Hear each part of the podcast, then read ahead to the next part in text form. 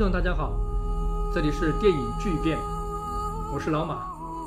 我是阿吴。大家可能已经注意到了，我们这个节目从这一期开始正式把节目名称改成叫电影巨变，不再叫电影大变了。为什么呢？因为我们接受了一些听众的建议，他们觉得叫大变实在是有点不雅。因为播客嘛是一个听觉形式的节目，可能它听起来是什么样，比看上去是什么样更重要一点。所以我们就接受了这个建议，我们来把名字升级一下。所以我们以后叫电影巨变。正好我们每一期节目的体量都挺大的，那叫巨变好像也还挺合适的。距离第三期的上线已经隔了蛮久的了。为什么这一期花了这么长时间？其实不是我们偷懒了，主要是这一期的内容非常的复杂。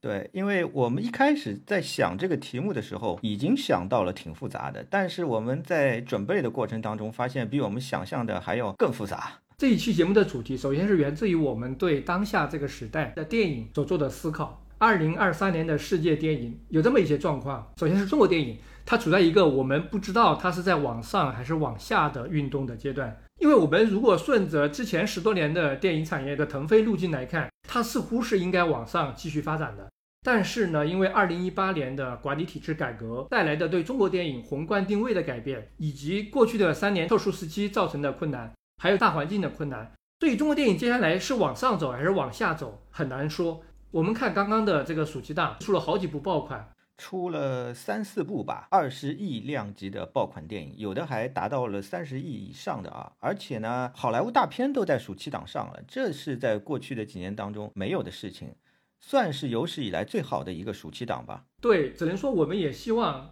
它往好的方向发展吧，这是一个愿望，不是一个判断啊。另外一个明显的现象就是，好莱坞电影，你看现在进了暑期档了，但是它在我们国内真的就是完全不卖座呀。这个现象其实不是刚出现的，已经有好几年了。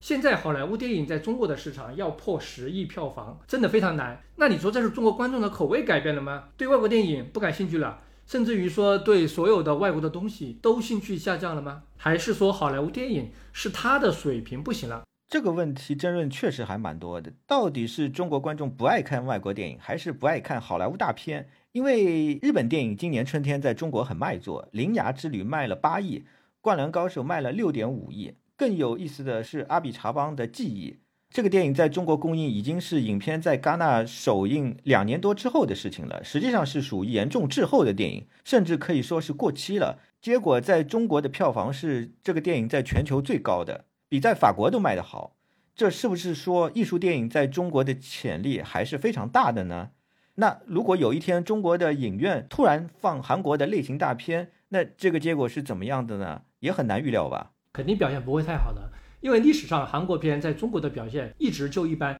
虽然啊，我们发现中国电影过去几年特别喜欢翻拍韩国片，但是看重的是它的那个类型的骨架，拿过来要经过很大的本土化的手术的。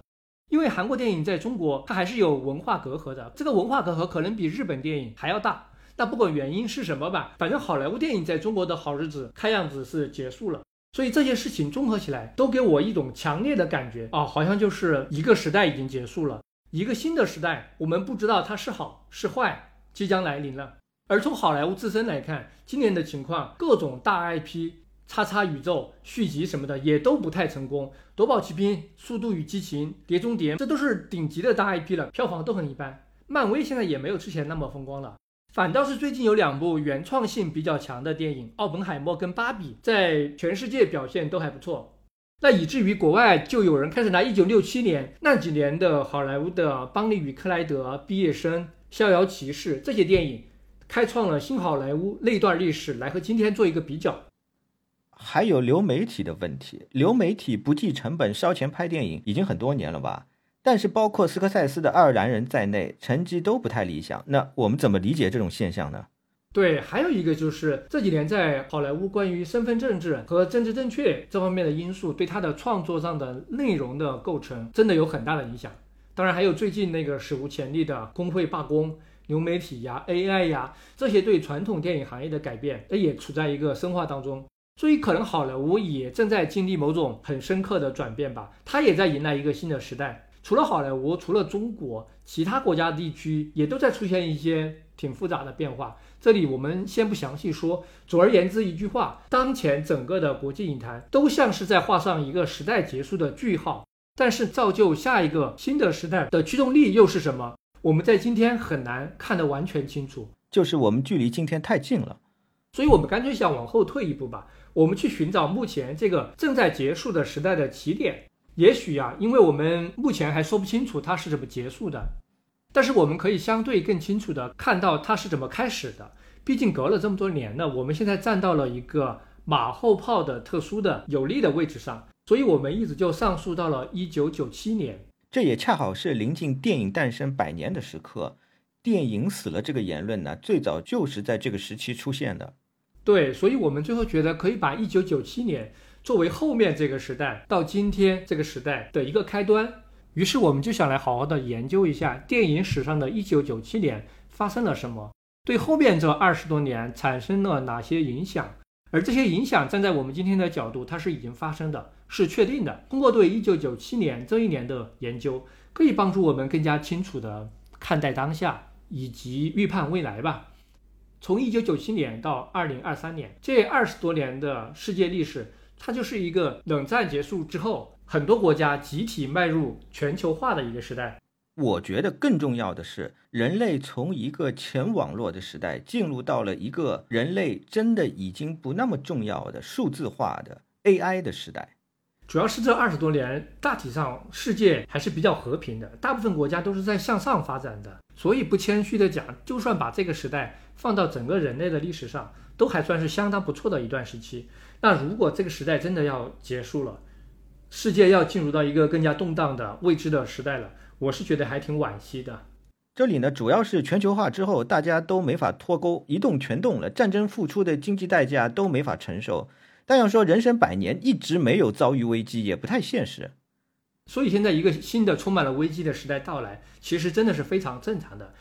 你这么讲，我听起来也没有那么悲观了。那如果把国际局势对应到电影界的话，大体上这也是一段。电影市场开始全球化的一个过程，很多国家都在这段时间实现了电影产业的腾飞，它也是一个不错的历史时期。当然了，电影产业的发展跟政治经济的这个环境的变动，它并不是那么准确的一一对应的。电影产业本身有它自身的逻辑。我们在前几期也反复谈过这个问题，人口、经济、审查这些因素都会左右到电影产业的发展，在这里我们就不再展开了。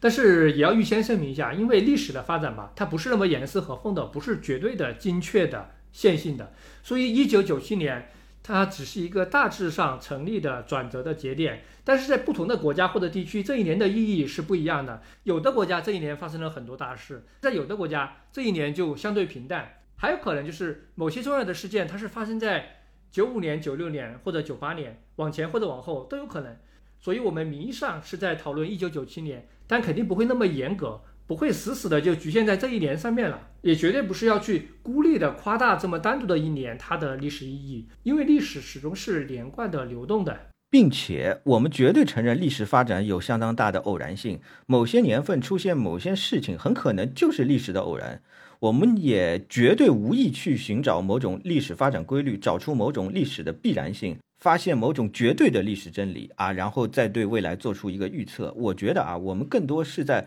回望历史的过程当中，偶然的找到了这样的一个横切面。这个横切面集合了众多潜在的历史发展可能性。对，一九九七年就是一个挺合适的横切面。那我们一个地区一个地区来讲吧。先说中国吧，一九九七年在中国呢，政治大环境上发生了很多的大事儿啊，比如说小平去世了，香港回归了，紧接着亚洲金融风暴。但是这些大事未必对中国电影就有那么直接的影响。从宏观上来评价这个时候的中国电影的话，因为它的前一年一九九六年基本上算是中国电影的一个至暗时刻，整个电影行业非常的萧条混乱，产量也很低，票房主要就被进口大片统治了。国产片除了几部主旋律，在官方的扶持之下，通过团体票收获了一些票房，整体表现是很差的。这方面的情况可以参考我们第一期的节目。其实九五年还是大丰收的年份，《红樱桃》《红粉》《阳光灿烂的日子》都是轰动性的电影，《阳光》甚至卖了五千多万票房。当时还觉得国产电影对好莱坞进口大片没啥问题，可以对抗的。但到了九六年一下子就不行了，一下就发现对抗好莱坞是一种错觉了。而到了一九九七年呢，那中国电影是希望摆脱这种困境的。根据历史后来的走向，我们知道要一直到零二到零三年，张艺谋的《英雄》上映，开启中式大片的时代。这个可以参考我们第二期的内容，讲张艺谋的《英雄》有二点五亿的票房，占了全年总票房的四分之一。然后是电影呢，在中国也第一次被定位成产业了。官方要深化电影体制的改革，再加上大陆和香港的经贸关系有了一个 CEPA 协议的出台，也就彻底改变了港产片和合拍片的局面。从这个时候开始，中国电影就开始了十几二十年的腾飞，腾飞了二十年吧。所以如果说后面往下走或者横盘，其实是再正常不过的。但是我们站到一九九七年，距离二零零三年还有六年呢，后面这些事情都还没有发生。那当时的人是不知道的。那个时候的中国电影还是一个计划经济的模式，虽然整个社会已经在走市场经济的改革之路了，但是电影行业那个时候还不能叫产业，要叫行业的，它是滞后的，落后于整个社会经济的发展。所以官方仍然在采用一种计划经济的方式去拯救电影。官方就做了一件事，就是在一九九六年的三月。在长沙召开了建国以来堪称规模最大、规格最高的一次全国电影工作会议，所有电影行业有关的重要的人都去了，主管意识形态的领导丁关根和李铁映都去了。这个会议呢，史称长沙会议，在电影史上是很有名的。这个长沙会议的最核心的一个措施，就是宣布搞了一个叫“九五五零”工程。这什么意思呢？就是在“九五”计划期间，“九五”计划就是那个时候九六年那时候开始的。就是在九五计划的期间，要拍出五十部的精品电影。至于什么是精品，可能不是我们理解的那个意思啊。它指的是一种三性统一的主旋律电影。三性统一是什么意思？我们在第一期的节目也讲到过，思想性、艺术性、观赏性的统一，这三个一定是按照这个先后顺序来的啊，颠倒了不行。思想性排第一，观赏性排最后。对，为什么思想性排第一，观赏性排最后？这个也还挺有意思的，具体的做法就完全是计划经济的那一套。国家嘛，通过多种渠道的资金去扶持创作，主要是主旋律的创作，发文件了，要求国营的电影厂好好认真抓剧本。但是结果呢，从接下来的九六年、九七年到后面几年的效果来看，这个长沙会议几乎没有起到什么作用。各大片场表面上是纷纷上马了一些所谓的精品项目，当时也爆出来很多的项目的名字啊。但是拍出来的并没有多少，真正在历史上留名的，今天我们还记得住的就更少了。数来数去，就只有冯小林的《红河谷》，这算一个；黄建新的《埋伏》吧，屈指可数的几部。这里面还有一个问题是，当时合拍片的拍摄非常混乱。就九零年代初开始出现台湾资金、香港制作、大陆取景的拍摄方式，华语片的概念就是从这个时候出来了。包括了张艺谋、陈凯歌的电影，都是这个华语片的一部分。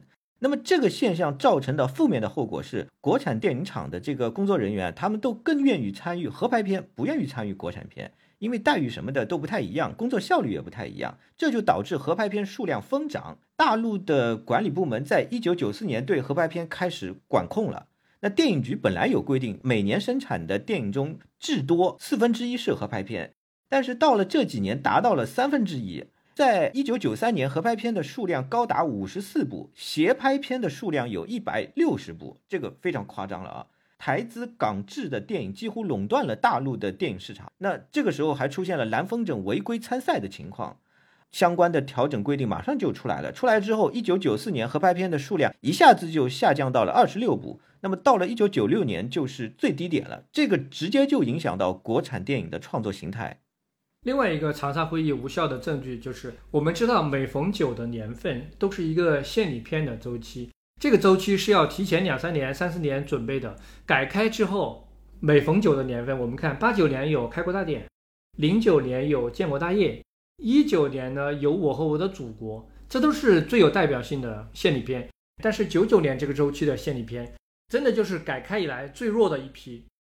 只有我的一九一九横空出世这么几部吧，这两部电影拍的怎么样？先不说啊，他们的票房在九九年上映的时候几乎可以忽略不计，也就是说完全没有产生官方期待的社会影响力。所以长沙会议和他提出的这个精品战略，真的就是中国电影在计划经济时代的一个绝唱了，没有对当时的中国电影带来帮助。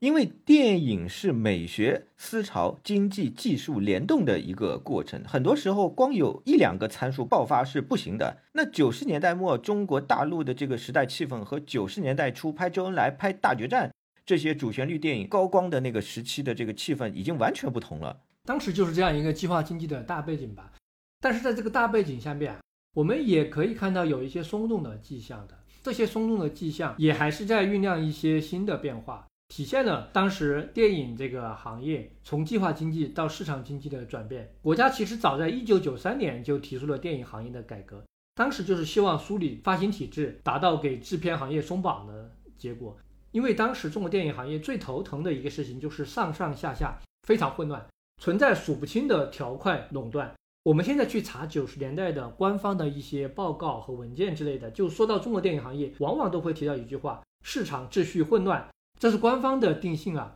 在这种市场环境之下，绝大多数的电影制片方都处于一种常年亏损的状态。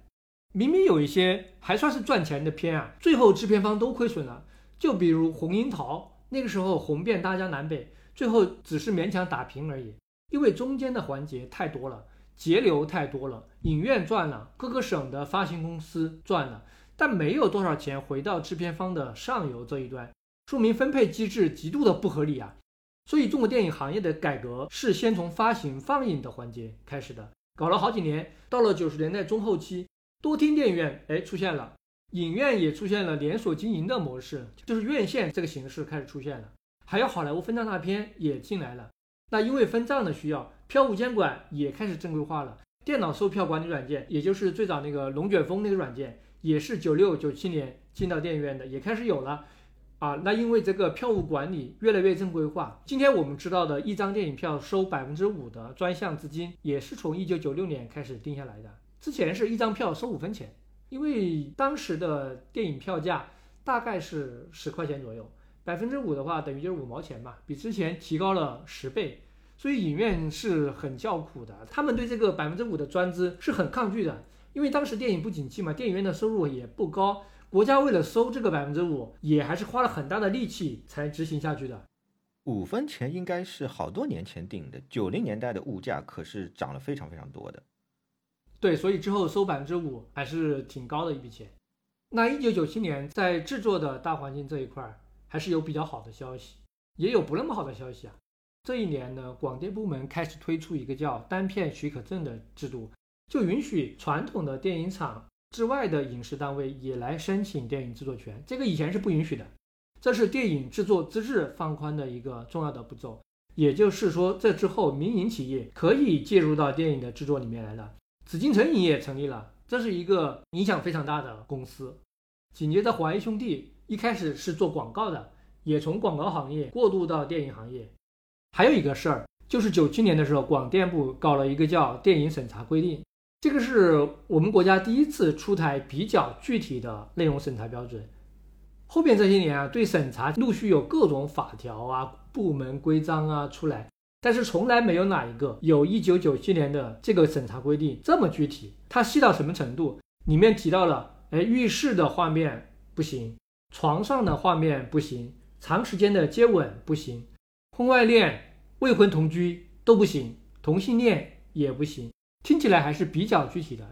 虽然今天的电影审查执行起来肯定不是原封不动去照搬这个一九九七年的规定，但是我觉得这反映了一个当时的倾向，就是电影审查一度还是要往具体化、精确化的方向去走的。但是我们今天知道了，中国的电影审查其实从来也没有精确化过，一直是很模糊的。这跟你出台一个具体的审查细则都没有关系，你出来了也没有用。审查精确化的意义是什么？为什么做不到精确化？我们在第一期已经谈过不少了，大家可以回顾一下。事实上，在一九九七年的前后，是改开以来电影审查收的比较紧的一个时间段。当时广电部就成立了电影审查委员会和电影复审委员会，据说这两个委员会是凌驾在电影局之上的。以至于一度大家都公认了电影是当时最难审查通过的文艺作品。举几个例子啊，王朔的《我是你爸爸》，王小帅的《扁担姑娘》，杜学长的《长大成人》，黄建中的《米》等等一大批的电影被禁。王朔嘛，当时就对电影灰心丧气了，出走到美国了，留下冯小刚。当时他在拍一个叫《过着狼狈不堪的日子》，当时都已经开机了，有关部门就说他违背了社会公认的道德标准，以这个为理由，中途把这个剧组叫停了。因为这个电影讲的是婚外情嘛。过了三年，这个电影改名叫《一声叹息》，本来主演是葛优的。但是呢，当时葛优去跟何建军拍了一部片叫《蝴蝶的微笑》，他没有档期了，冯小刚就找了张国立把这个电影拍出来了。一声叹息，哼这个冯小刚当时是有点搞笑了。他是编剧部的故事的编剧和美工，是北京人在纽约的导演。两个剧火了之后，他就开始自立门户了，当导演了。结果《永失我爱》《情商》《一地鸡毛》《月亮背面》这些作品啊。一地鸡毛是在部分地区播放了，其他全部枪毙。这冯小刚基本上就快成地下导演了。月亮背面这部电视剧呢，现在大家科学上网的话呢，还能看到改的又是这个王刚的这个小说。他讲的是这个徐帆和冯远征扮演了两个骗子去骗人的这么一个故事啊。它是要反映商品经济大潮的这个过程当中人性之恶。那么这个剧集当中确实是充满了对某些事物和某种制度的非常恶毒性的攻击，这个在之前的编辑部的故事里面也出现过。前面说了一堆不那么好的消息，那难道一九九七年对中国电影来说就是一个低谷吗？我其实不是这个意思，因为如果身处这一年来看，我们大概率会觉得是糟糕透了。但是我们以今天的马后炮的眼光来看，这一年其实还是蕴含着希望的一年，因为呢，这一年的年底有一个。非常大的好消息，就是紫禁城影业出品的冯小刚导演的《甲方乙方》上映了。从很多角度来看，这都是一个很关键的起点。这里面也有非常戏剧性的一幕，这是冯小刚自己说的啊。其实当时自己就想拍过着狼狈不堪的日子，但是上面说你得给我先拍三部卖座的，我才能让你拍这个，所以他就拍了《甲方乙方》，不见不散，没完没了。他甚至说拍没完没了的时候，自己都感觉这都什么玩意儿呀？这故事都什么胡编乱造的。葛优甚至都演不下去了，但还是硬着头皮拍完了。后来呢，又拍了不少商业片，但真正的目的是为了拍《一九四二》。按冯小刚这个意思，就是说他也不想成为商业片导演，就这么稀里糊涂的成了。就是这就是这个拍片子老是被禁嘛，然后上面说你要拍这个拍这个，那我就拍吧，就就这么成了。那实际上冯小刚拍商业片的思路也很简单，他就改人家小说嘛。一开始主要就王朔的小说，甲方乙方改的是你不是一个俗人。后来私人定制，其实还是你不是一个俗人的路子。那么不见不散是他好朋友，当时住在洛杉矶的顾晓阳的故事。那么再后来，非诚勿扰是实际上就是陈国富征婚启事的翻拍嘛。这个时候对冯小刚个人来说，等于是他摆脱了一年很多部影视剧被毙的这样一个厄运，电影拍出来公映了嘛，而且票房非常成功。从此之后，冯氏喜剧就成了中国电影的一块招牌。其次呢，甲方乙方这部电影，它也算是揭开了国产贺岁片的序幕，档期这个概念开始有了市场化的含义，这个也挺重要的。应该说，冯氏喜剧就是从甲方乙方不见不散、没完没了，在英雄之前，他们是撑起了中国电影的门面的。说冯小刚是那几年中国电影的一哥，一点问题都没有。早期的这几部冯氏喜剧，就也相当于给中国电影即将于二零零三年开展的产业改革做了一个很好的预热吧。这批电影的产业意义，你不管怎么去高度评价都是可以的。冯小刚那几年真的有独孤求败的感觉，就是连拍个特别严肃的一声叹息都卖了三千多万。那几年冯小刚嗓门很高嘛，他有时候很激动的就说，真的是想拍一个赔本的都不行。大家可以看一下那部纪录片《二零零零年冯小刚的一天》，这个感受会非常强烈。当时的情况就是，整个中国电影业只有冯小刚一个人会拍商业片，导演们对他都是羡慕嫉妒恨。那之前的曾经的中国电影一哥张艺谋，一九九七年前后在干什么呢？这个我们在第二期关于张艺谋的节目里面已经很详细的讨论过了，这里就不重复了。一方面，张艺谋的国际电影节路线当时遇到了挫折，因为那几年国内电影私自出国参赛比较普遍，所以官方在一九九六年出台了加强参加国际电影节展的审批的规定，收的比较紧。而且张艺谋后来跟戛纳电影节之间也出现了一些矛盾。闹得沸沸扬扬的这段时期，他拍摄的主要是国内的当代题材嘛，表达了他对九十年代最新的那个商品经济的社会发展阶段的一些看法。而这批电影，我觉得啊，总的来说不算是很成功。所以张艺谋当时是进入到了一个生涯的比较低谷的阶段，他也要到二零零二年的《英雄》之后才重新崛起。呃，至于陈凯歌那个时候在拍《荆轲刺秦王》。其实当时出了好几部刺秦题材的电影，一九九六年周晓文的《秦颂》也很轰动啊。电影学院的陈山教授还讽刺过这件事儿，就是他说第五代怎么拍来拍去都是刺秦，人家李安拍武侠就是王度庐、卧虎藏龙，对不对？卧虎藏龙出来之前，第五代打死都没听说过王度庐这个人。秦颂的成本达到了空前的四千万。姜文、葛优主演，当时他们是九零年代嘛，大陆最火的明星嘛，女主角是许晴嘛，当时也挺火的。秦颂比较倒霉，当时有一个表面上看起来很搞笑，但实际上非常悲情的事儿，就是因为周晓文在宣传的时候说啊，我这部电影只对观众负责，不对历史负责，因为观众买票，历史不买票。他这样一说，就引起了历史学家在媒体上轮番炮轰这部电影和历史不符。可能是因为这种舆论的争议，秦颂后来就遭遇了非常严重的审查麻烦。十几年后，周晓文在微博上有详细的讲过这件事情。大概的经过是这样的：一九九六年，这部电影刚刚上映到第四天，就被有关方面下令不准再上映了。后来，周晓文了解到，是因为领导人问了一句：“用秦始皇编故事合适吗？”下面的官员就闻风而动了，用了最雷厉风行的手段查处了这部电影。这个是有个背景情况，是九十年代中期，细说历史的影视剧在国内一下子冒出来挺多的。最早是台湾拍的《细说乾隆》，然后国内也陆续拍了《刘罗锅》《康熙微服私访》到《还珠格格》。当时不像现在啊，社会上对这种细说历史，老百姓是很爱看的，但是也有很多人是很非议的，觉得历史怎么能拿来这么细说呢？历史就是一定要拍影视剧就要符合历史，所以对这种情况是有一些非议的声音的。而秦颂也算是细说历史吧，他把秦始皇就改的跟历史好像没什么关系了。那后来周晓文也没办法，他就去托人问领导嘛，领导就说：“我当时是疑问句吧。”所以这有什么办法呢？那后来再怎么回事呢？后来就是香港的片方为了在海外挽回损失嘛，因为大陆没法放了嘛，他就去参加西班牙的圣塞巴斯蒂安这个电影节嘛。这里面还有一段风波，就周小伦本人是去了这个电影节了。但是在电影节举办期间呢，他遇到了一个自称是官方派来的女士。这个女士要求周小文对电影节的主办方说要主动的撤片，否则就怎样怎样。那周小文只能去了。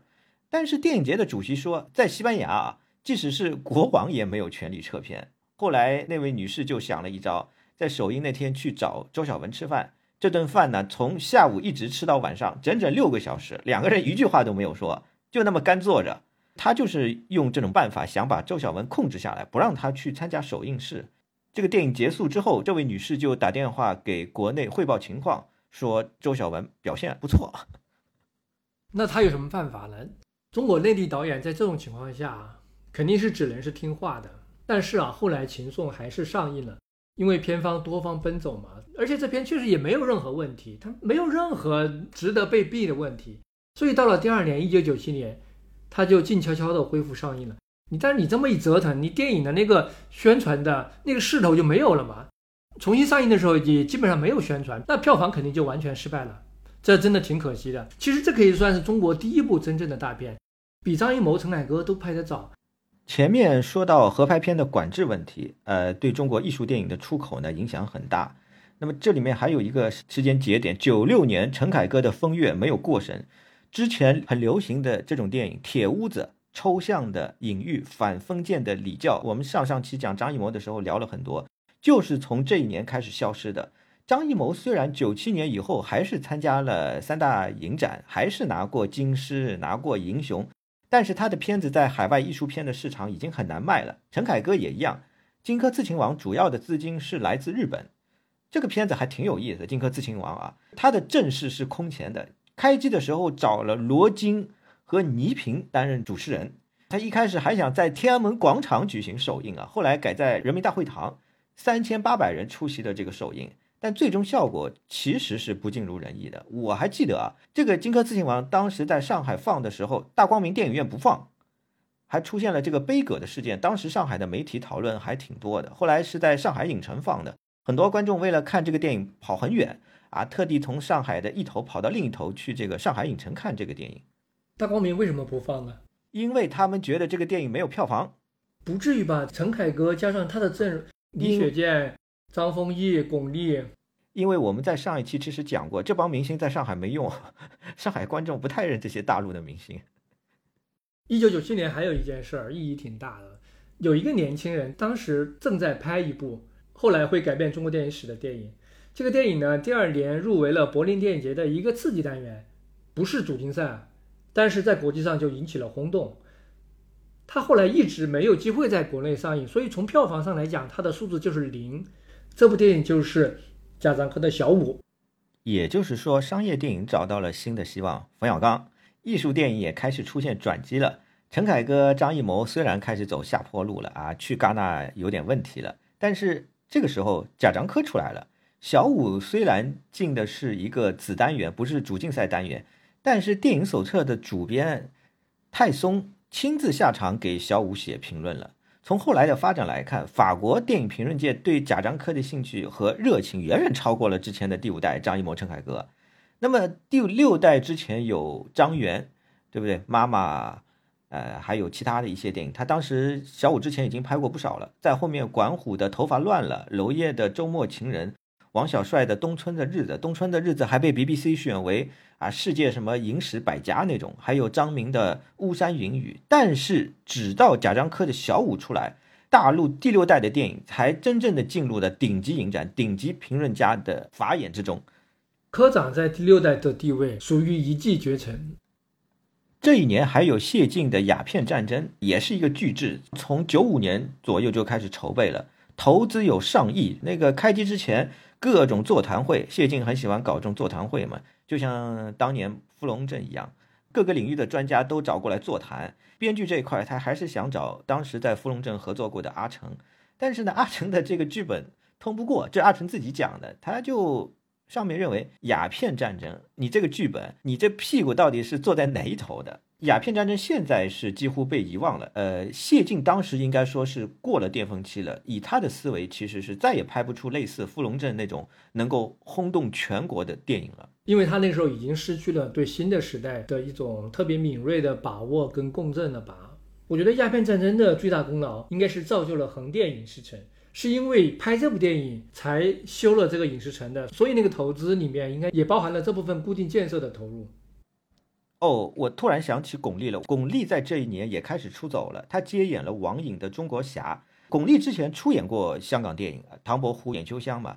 但这部电影是严格的来算是一部西片。那据王颖说，这部电影虽然英文台词很少，但是让巩俐就是费了很大的劲，她才进入到那个状态。那我们知道，巩俐后来就是去好莱坞也拍过一阵电影。我们以上讲了这么多，但是在老百姓那儿，我觉得所有上面讲的这些事儿加起来，在一九九七到一九九八年这个关口都不如一件事。那这个最大的电影事件是什么呢？泰坦尼克号在中国的上映。我觉得所有三十五岁以上的人肯定都亲身经历过这件事到底有多火爆。如果没有经历过，你们可能没有办法去想象一部电影可以在全民当中火爆到什么程度。后来的英雄《阿凡达》或者是《复仇者联盟》，哪怕现在的《战狼二》李焕英都没有达到过《泰坦尼克号》的那种火爆程度。呃，我个人的经验啊，老马，你刚才说的这些电影当中啊，《阿凡达》是相对来说比较接近的，因为这里涉及到版本的问题。当时上海只有和平影都有 MX，所以导致一个什么结果呢？和平影都在人民广场嘛，和平影都周围四条街。白天全部都是排队人，处于一个围堵的状态。后来这个情况发展到最后，差不多其实快引起舆舆情了嘛，就整天交通堵塞嘛，所以他就采用了一个提前售票很多天的一个策略，解决了这个问题。泰坦尼克号属于我很难找出一位和我同龄的人当中他没有看过的。这里我想讲一个比较有趣的事情，也是一个在观众当中广泛存在的误解。这部电影是一九九八年在国内上映的。那就是一九九八年国内上映的《泰坦尼克号》到底是完整版还是删减版？从我个人的记忆来说，还是广大观众的记忆，肯定都会说当年在国内上映的是完整版，因为我们确确实实在电影院里面看到了大尺度的裸戏。我是在影院看了两遍，裸戏出现时候的这个场景跟气氛呢，基本上就是那个年代中学作文被用烂了的那句话。针掉在地上都能够听到，我看第二遍的时候是跟爸妈一起看的，因为我之前看过一遍了嘛，所以我知道什么地方会有裸戏。到了那一段的时候，我觉得我几乎都不敢大声呼吸了，因为那个年代我们都是没有这种经验的，就是跟父母一起看一些大尺度的电影，就是会尴尬、会紧张。我那个时候高中啊，但是后来到了二零一二年，这部电影在国内重映了，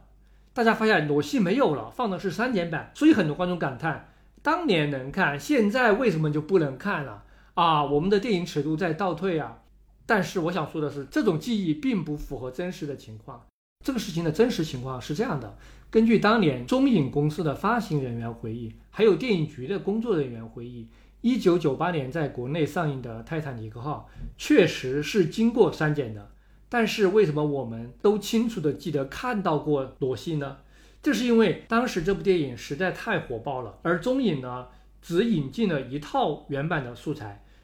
通过这个素材来冲洗拷贝嘛。按照胶片拷贝的洗印的工艺，一套这样的原版的负片的素材，最多只能洗出来三百个拷贝，再洗就要把这个素材洗烂了。所以当时全国的正规拷贝最多也就是三百个。但是这部电影那么火，三百个拷贝怎么可能供应全国这么多城市的市场？我们打个比方，前一年《孔繁森》这部电影，它在全国是弄了四百多个拷贝，还有发行规模更大一点的片子，全国六七百个拷贝都是正常的。像《泰坦尼克号》这种火爆程度，每个电影院都要放，很多城市放了一轮又一轮，三百个拷贝是绝对不够的，是不可能覆盖那么多电影院的。当时那个热度跟规模，我估计至少需要一千个以上的拷贝才供应得过来。那最后这些拷贝是怎么来的呢？电影院是怎么放的呢？其实相当多数电影院放的是未经海关审批的走私拷贝，你想不到吧？尤其是南方城市，从香港或者从其他的地区拿到的拷贝进行翻制，有的还配了中文字幕，配了国语音轨，投放到二三线城市的电影院。这种走私拷贝都是完整版的，保留了露丝做人体素描时候的裸戏镜头。我们当年很多人看的都是这种走私拷贝，我还是觉得有点不可思议。或者说很难想象当中的逻辑，难道当时是官民保持默契吗？就明知道你们看的都是有裸戏的版本，也睁一只眼闭一只眼了？我觉得啊，当时如果网络普及了，这件事情是绝对不会发生的。讲到走私拷贝这件事儿，今天的观众肯定觉得非常的匪夷所思，在国家公开的电影院里面，怎么可以大张旗鼓的放映走私拷贝呢？这怎么可能呢？听起来确实非常的匪夷所思。但是在上世纪九十年代，这个是一个非常常见的事情。所以这里我补充这样一个历史背景，就是在九十年代的时候，因为我们市场上电影供应不足，而且市场秩序也比较乱，当时呢海关的管理手段跟办法也还比较落后，所以电影拷贝的走私是非常发达的一个业务。根据官方的统计，当时有的省一年流进来的走私电影。高达两百多部，这个数量甚至远远超过了公映电影的数量。在很多地方都是公开放映这些走私影片的，有的执法人员去查封，还被电影院的工作人员谩骂殴打，这都是发生过的。而且地方的基层主管部门也是睁一只眼闭一只眼，甚至有的地方的政府人员他还参与到这种走私拷贝的选片的流程里面，还给他发一个通行证啊，这种情况都有的。所以走私电影。在当时，完全是一个有组织、有计划、有正规团队，而且有地方政府默许和配合的一个庞大的产业链。那上面看到这种情况，出台了很多的文件跟通知，搞了一次又一次的严厉的打击，也用了好多年，直到应该是本世纪之后吧，这种现象才慢慢消失了。所以，泰坦尼克号的走私拷贝放映一点也不奇怪，在一九九八年，它就是非常公开跟盛大的这样一个现象，这就带来了一个问题。那泰坦尼克号在国内的公开的票房数字是三点六亿，我觉得就严重的低估了。因为放映盗版拷贝、走私拷贝那一部分的票房，难道会如数的上报吗？肯定不会的。九十年代的时候，不要说走私的放映，就算正规放映的票房瞒报都极其严重。因为那个时候电脑票务系统刚刚才发明出来，大多数的地方都是原始的人工统计，所以票房瞒报是很严重的。那我们也可以对比一下，四年之后。英雄的票房是二点五亿，它当时产生的社会轰动程度，我们也都记得嘛。那我觉得跟泰坦尼克号是差很多的。英雄确实也挺火，但是它远远没有达到《泰坦尼克号》的那种全民观影的氛围，而且是全民多次观影。我当时在几个月的时间里面就看了好几遍《泰坦尼克号》，但是英雄有谁看好几遍的？所以我个人估计，《泰坦尼克号》在国内的真实的票房数据，如果算上走私拷贝产生的票房，肯定在十亿以上。放在今天就是无悬念爆破一百亿，因为票价也涨了嘛。那个时候票价十块二十块，呃，有的地方黄牛票卖到八十一百，但是平均来讲还是十几块钱。今天电影票又涨了三四倍四五倍了，所以如果人次乘以今天的电影票价，破一百亿确实也是正常的。哦，这里我还补充一个细节，就是我当年在电影院看《泰坦尼克号》的时候，电影院是把领导人关于这部电影的那段语录，那个语录大家肯定都是非常熟悉的。就贴在电影院当做一个宣传，所以我觉得我们可能是产生了一个错觉，就认为是领导人的开明让我们看到了一个意大未剪的版本，这真的是一个巨大的误会。大陆我们就说到这里吧，后面来讲一下香港和台湾。香港在回归的前后也达到了一个电影产业的最低谷，但是这个衰落的过程是从1993年就开始的，非常多的复杂的因素。再加上一九九七年的亚洲金融风暴直接冲击，一下子就把香港电影整个干趴下了。香港媒体最早喊出港片已死是九四年，九七年香港票房榜头两名都是西片，第一是《泰坦尼克号》，第二是《侏罗纪公园二》，这在过去是从来没有过的。关于香港电影为什么在黄金时期突然就衰败了，一般归纳起来原因挺多的，最核心的原因是以台湾为核心的外部市场崩溃了。一方面是因为那些外部市场被好莱坞攻占了，而且因为香港电影跟风重复、粗制滥造、烂片越来越多，就引起了这些市场的反感，开始抵制港片了，就把港片挤出来了，这是最直接的原因。而从香港本土来说呢，还有一些比较具体的次要的原因，像九十年代香港的院线就太多了，之前八十年代整个香港才三条院线，那九十年代就有五条，这五条院线之间互相竞争，就增加了。港产片对数量的要求，就导致烂片越来越多，充斥这个市场。还有明星的片酬也越来越高，也拉高了制作成本。还有像专业人才始终还是太少，以前的电视台的培养机制到那时候也已经断绝了。再加上亚洲金融风暴一冲击到本地的经济楼市，导致整个消费低迷，这些都是很重要的原因。还有非常重要的一条是那个时候盗版 VCD 非常的猖獗，很多人就不去看电影了嘛，就直接看盗版了。就当时严重到刘伟强那《古惑仔》嘛，影院里面在放《古惑仔》这个电影，那影院外面就有卖《古惑仔》盗版的。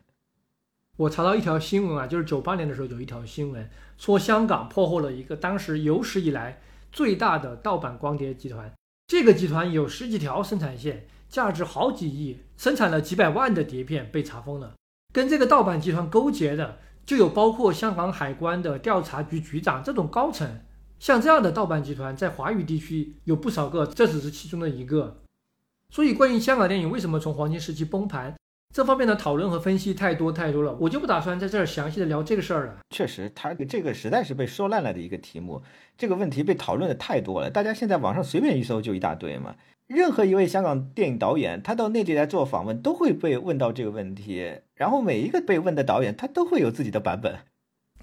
对你说的每个导演都有自己的版本，我想到一个觉得特别搞笑的，就是我看过不少导演解释这个原因的版本，大家七嘴八舌讲了很多原因，而王晶是唯一的一个，他说影评人要为香港电影崩盘负责。王晶还是挺有电影史知识的，他说影评人在三四十年代的时候杀死了日本电影，八十年代的时候杀死了台湾电影，现在九十年代又来杀香港电影了。他说影评人应该多鼓励，把香港观众带回到电影院。那王晶的这个看法，我觉得就非常的搞笑了。这明显是跟他个人的经历有关，因为他经常被影评人抨击嘛。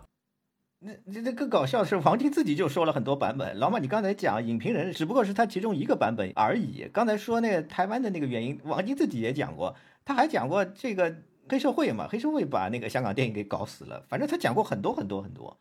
呃，反正就是里应外合，多种因素集合在一起，香港电影完蛋了。不过，我觉得。香港电影的衰落其实就是一种必然，因为它这么一个弹丸之地，你要想长期的维持一个文化生产的中心的枢纽地位，这本来就是很困难的一件事儿。它是因为特殊的历史和地理因素，使得它在一段比较短的时间之内做到了这件事。但是，一旦当你无法保持对周边地区的文化和经济的优势，也就是说，当你周边地区的文化和经济也发展起来之后，那你的那个文化枢纽地位肯定会下降。所以，这个衰落只是迟早而已。对于香港来讲，当时有一点和大陆还挺像的，就是这两个地方的转折点，后来都是出现在二零零二年到二零零三年。大陆是张艺谋《英雄》上映和官方提出电影产业深化改革嘛，香港就是《无间道》上映，还有 CEPA 的签署。改变了合拍片的规则，导致了香港电影圈集体北上。那么，同样的，一九九七到二零零三这六年，对于香港电影来说，也是一个积蓄力量和寻找出路的阶段。那大陆在这段时期的一个最大亮点，前面讲的是冯小刚和冯氏喜剧。那香港呢？我觉得显而易见，肯定就是银河印象的创办了。银河印象代表了香港的一部分的电影人，挖掘本土题材、本港市场的潜力。就去尝试了操作低成本类型片嘛，这样一条路。事实上，这条路径也是今天香港新一代的年轻的电影人继续探索的路子。可能从类型上有很大的变化，题材有很大的变化，但是立足本土这个思路是继承自银河印象的。银河印象一出来就处于疯魔开挂的状态。一九九七年，他们一口气拍了四部电影，《一个字头的诞生》，两个只能活一个，《恐怖机》，《暗花》。《暗花》是一九九八年一月一号上映的，但实际上就九七年拍完了。杜琪峰是非常有使命感的，他在访谈中曾经说过：“我不想香港电影死在我们这一代手里。”这个话王家卫是不会说的。银河印象的操作思路是用商业电影的钱来养低成本类型片，在香港电影所有的海外市场全部丢尽的情况下，顽强的生存了下来，而且交出了超高品质的作品。就他们当时拍的商业片是在过渡期的香港本土的。本地的市场当中，就是排名第一的，就孤男寡女啊、瘦身男女啊这些电影，都是年度票房第一、第二的那种片子啊。也就是说，杜琪峰几乎是以一己之力撑起了过渡期的香港电影。那关于银河印象，以后时机合适，我们会特别做一期节目来谈。九七年香港还出来了成果，拍了《香港制造》，只花了五十万港币，是刘德华给的钱。这是一部青春片，但是里面有很多预言性的叙事，关于香港的历史啊，关于这座城市的一切。成果后来走底层写实的路线，拍摄一些边缘化的群体，但是他再后来有点尴尬，就影展这条路他有点走不通。但是呢，他到大陆来拍合拍片，那些片子票房也不太好，所以他最近两年又回到香港拍一些本土的低成本制作。在银河印象之外，还有另外一条路径，就是王家卫。走的欧洲电影节艺术电影这个路线，一九九七年《春光乍泄》，两千年的《花样年华》，两次在戛纳非常风光。还有应该说是更劲爆的是二零零四年的《二零四六》，啊，那年是狠狠的掉了一次全球艺术片影迷的口味。这部电影当时在戛纳上映是一个重磅的一个事件，就王家卫当时是差点有一场放映是取消的嘛，就差点整个电影都上不成了那种。就非常非常严重的那种事故，那是因为大家太喜欢《花样年华》了。但是二零四六出来，影币还是有一点落差的，它没有想象的那么好啊。就是那个想法太多了，雄心壮志嘛，大家看这个片名就知道了嘛。那影迷比较怀念二零零零年戛纳的这个华语片盛景，两岸三地的华语电影人在那一年的戛纳一次又一次的走上颁奖典礼。那《卧虎藏龙》后来风靡西方世界嘛，也是从那年的戛纳起步的。那年戛纳，我觉得可以理解成就两岸三地华语片的市场全面的崩盘之后，华语顶级的精英的电影人集体出走之后的一次偶然性的成功，一次偶然。对，出走也是一条路径，就是去好莱坞。我们知道，像吴宇森、徐克、林岭东、于仁泰、唐季礼、洪金宝、袁奎、袁和平，一大堆的香港最顶级的导演都去好莱坞了。那个时候，明星的话就是成龙、李连杰、周润发、杨紫琼。这里面不是每个人都很成功的，吴宇森和成龙算最成功的，其他的于仁泰和李连杰也还不错。那袁奎和袁和平呢，是作为幕后的动作指导，在好莱坞还挺成功的，也有非常失败的。我觉得洪金宝就挺可惜的，在好莱坞坐了好几年的冷板凳，做导演没有人找他嘛。杨紫琼是坚持最久的，也是唯一坚持到今天的，取得了惊人的成就。关于他，我们在第三期的节目里边有讨论过。动作指导还有一个林迪安。林迪安是参与了蜘蛛侠，也是发挥不错。那洪金宝和唐季礼合作的那个剧集《过江龙》反响其实还可以啊，但是导演这块基本上算全军覆没。于仁泰就拍了一两部片子还算成功的，后来就不行了。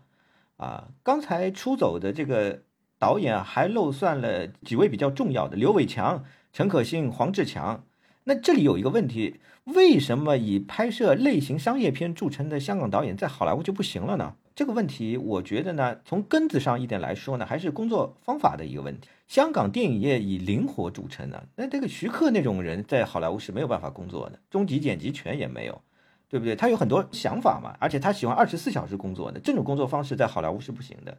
刘伟强是动不动要亲自上阵啊掌机的那种人，他在好莱坞也行不通。还有一个香港导演，因为出身背景的原因，他们不可能走李安那种路线，拍摄那种独立制作的、非常严肃的那种电影，这这个他们不行。还有一点，我想强调一下，多大家可能有被忽略掉，就是香港影圈当时的出走，不光是好莱坞，也不光是欧洲，还有日本。金城武在那年出演了日剧《神啊，请多给我一点时间》，这部日剧在日本的平均收视率达到了百分之二十二，最高的时候是百分之二十八。九七年之后，金城武就开始火起来了，在东亚圈，还有陈慧琳、徐若瑄、周海媚、李嘉欣这些女星呢。她们虽然没有打入到日本的影视圈，但是在日本拍了不少广告。还有王菲，王菲当时在九十年代末嘛，在日本的武道馆开演唱会嘛，很火的。那开完演唱会，她就去在二零零零年接演了日剧《弄假成真》。哎，这个日剧王菲是全部用日语表演的，就是很有意思。她会日语吗？在学嘛，现学嘛，就是这个可以学的，就跟他们学英语一样嘛，就是模仿，不是真的会，就是对对对，模仿背嘛，死死记硬背嘛，就是对。刚才说的出走导演里面呢，陈可辛比较特殊，他不是有意的要去好莱坞闯，他是斯皮尔伯格邀请。斯皮尔伯格当时想给自己的妻子卡普肖拍摄一部电影，就是《情书》，然后他觉得哎，陈可辛还可以，然后就邀请陈可辛去拍了。陈可辛自己的思路呢，他是想走亚洲路线，泛亚计划嘛。他到今天还是没有放弃这个思路。他去年、今年有很多媒体曝光，他又开始讲他这个思路了。他就说思路没有变，但是呢，内容变了。以前拍电影，现在搞流媒体拍剧集，还是泛亚啊。他是坚信华人也可以拍出自己的鱿鱼游戏。因为陈可辛是泰国华侨的背景，所以他的思维方式跟其他的香港导演可能有点不一样。陈可辛就为了他的泛亚计划搞了一个公司，叫假上娱乐嘛。但是他二十多年前的逻辑和当下重新回到泛亚路线的逻辑，我觉得是不一样的。很简单嘛，为什么中间这些年他不提泛亚路线呢？因为他中间这些年在大陆混得还不错，到后来他就遇到审查麻烦了嘛。这里面有一点是共同的，就是当时也好，今天也好，他是觉得前面走的路走不下去了，所以他才通过这种方式去寻找一种新的出路。但是我就不知道现在独自上场定档了，也就是李娜马上就要上了，这会不会改变他的看法？哎，陈可辛很灵活的，我觉得他再改也有也有可能，哎，很灵活的一个人啊。那那接下去我想再简单讲一下香港电影九七年的一些非常有意思的一些特征吧。就这一年，香港电影在影展表现不错。我们知道香港电影不是那种像台湾电影那样以参加影展为主的啊，但那年确实不错。严浩的《我爱厨房》入围了柏林主竞赛，徐岸华的《半生缘》入围了东京电影节的主竞赛。那么王家卫的《春光乍泄》拿了戛纳的最佳导演奖，这可能与九七有一些关系啊。那么产业层面还有一个很有意思的现象，这一年鬼片特别多，《阴阳路》系列、夺舍、猛鬼卡拉 OK、旺角大家姐、四月四日，反正就一大堆了，几十部都有。鬼片多呢，直接的原因是鬼片的成本低啊，又很容易受大家欢迎。就是文化层面解读呢，可以理解成追寻身份。我觉得就是九七情谊节的某种体现，而且鬼片是以小博大的最理想的一种类型，恐怖片嘛。另外呢，这一年有三部动作片也非常有意思，《我是谁》《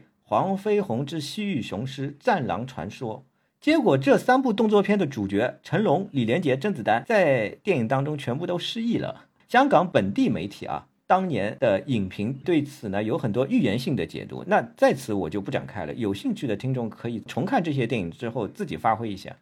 我觉得这个预言一目了然，完全不用展开。呃，还可以提一句舒淇吧，我又想到舒淇了。舒淇是靠三级情剧片出名的，那基本上就是在同一年演了这个《色情男女》，获得了香港电影金像奖最佳女配角。最佳新人奖算是成功转型了。那香港的三级片跟美国的阿迪电影是两码事儿，几乎没有严肃的制作的，都是纯剥削电影啊。那么色情男女呢，对此有很多严肃的探讨，因为当时香港的三级片实在是泛滥嘛。但是色情男女之后，到了九七年以后，连这一类电影都非常少了。三级片消失跟后来 A 片的流通有很大的关系。后来谁还看那么假的三级片呢？所以整个需求就消失了。最后要提一句，何冠昌是在一九九八年二月去世的。那周文怀失去了最得力的助手，成龙失去了他的干爷嘛。一九九九年嘉禾公司清盘，香港电影实在是回天乏术了。那香港我们先聊到这里，接下来说一说台湾吧。台湾在一九九七年的时候，电影产业是完全垮台了，比香港还要惨得多。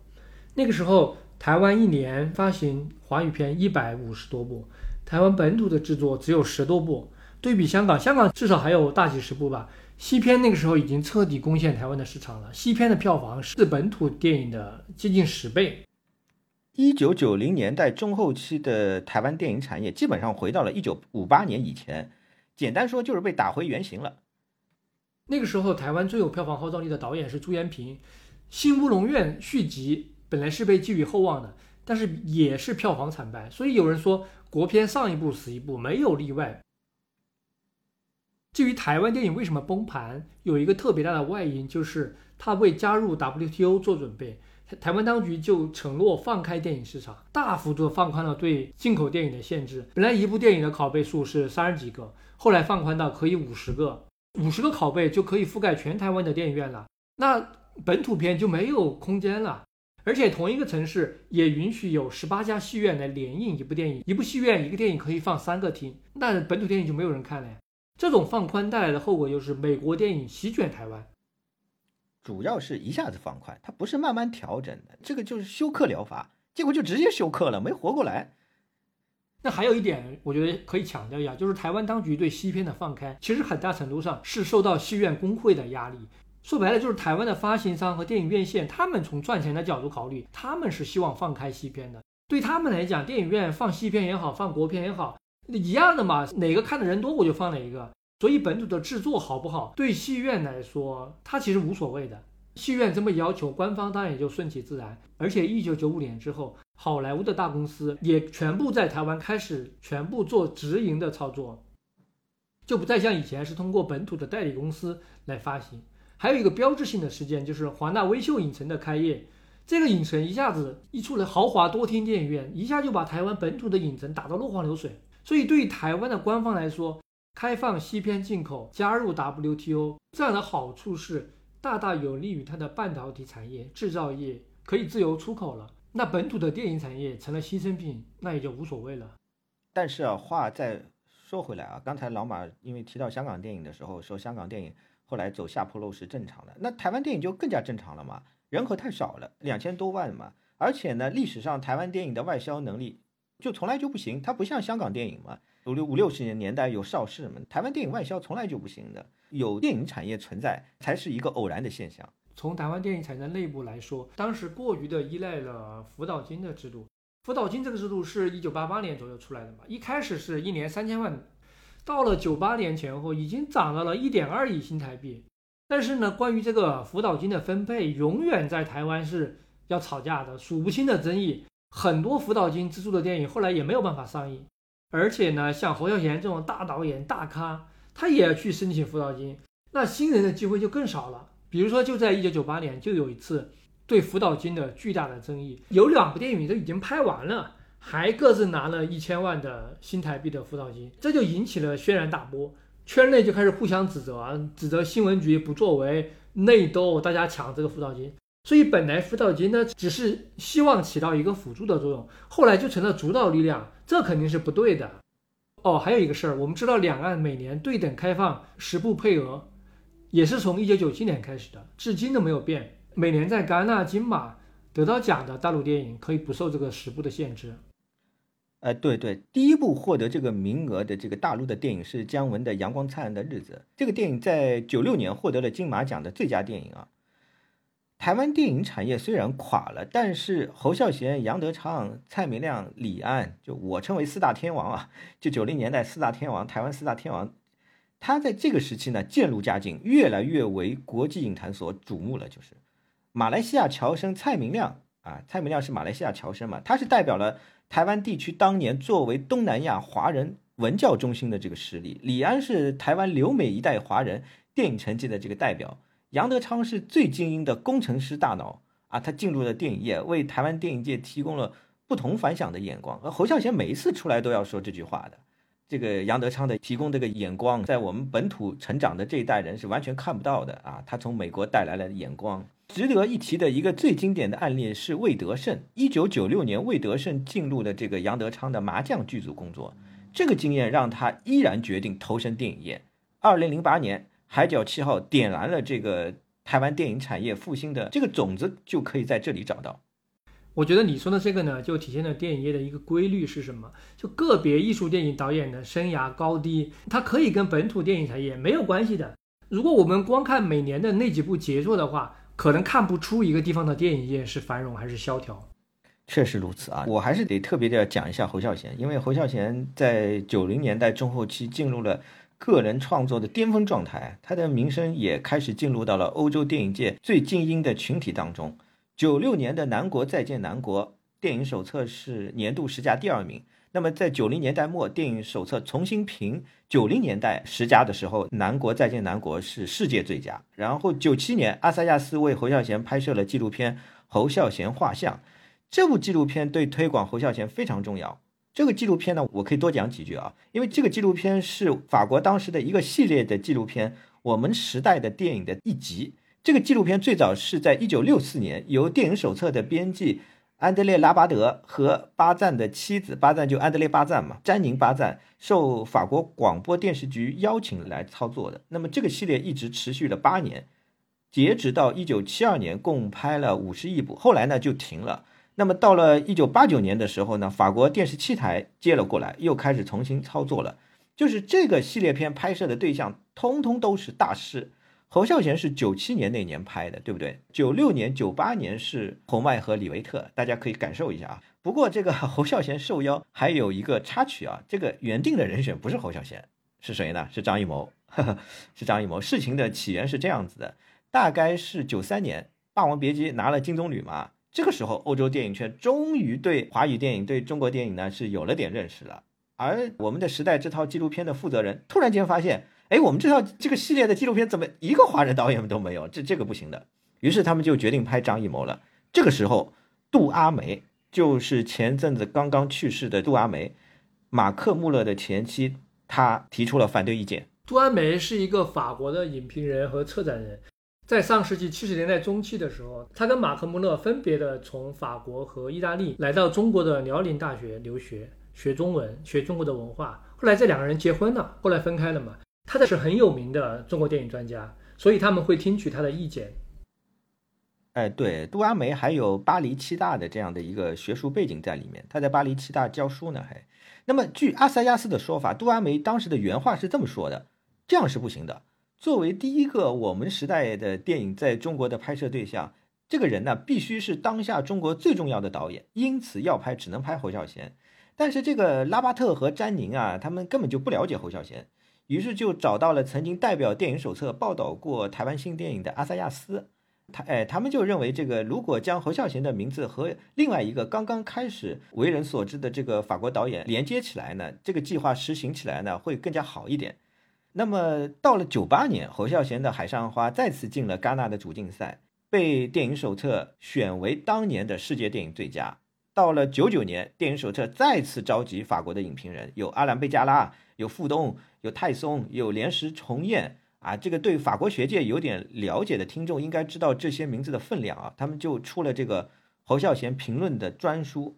到这个时候呢，侯孝贤已经成为了法国电影评论界眼中的华语电影第一人啊。那我最后想呃说一个结尾，就是九六年年底，李汉祥去世了；九七年，胡金铨去世了；当年白景瑞也去世了。这确实是象征了一个时代的结束。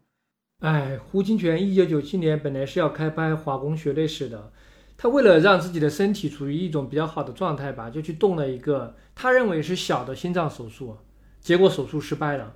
人就没了，非常非常遗憾。胡导演当时是已经都准备好了，他说要准备打仗了，准备打仗了，因为他很多年没有拍电影了嘛，而且呢资金都已经到位了，主角就已经定了周润发演嘛，哎呀，真的是就是他命中注定一辈子就是武侠了，就是武侠宗师了。那华语地区我们先讲完了，前面讲的华语地区呢，它的电影产业在一九九七年前后似乎都处于一种寻找出路的低谷期。那后面我们来讲一下好莱坞吧。对于好莱坞来说，情况就恰恰相反，因为从九十年代中期开始，正好是好莱坞新一轮的全球扩张的一个起点。九零年代的好莱坞产业整体是复兴的状态。一九九零年代，美国观影人次开始上升，到一九九九年接近十五亿人次，这是一九五零年代末以来的最高水平。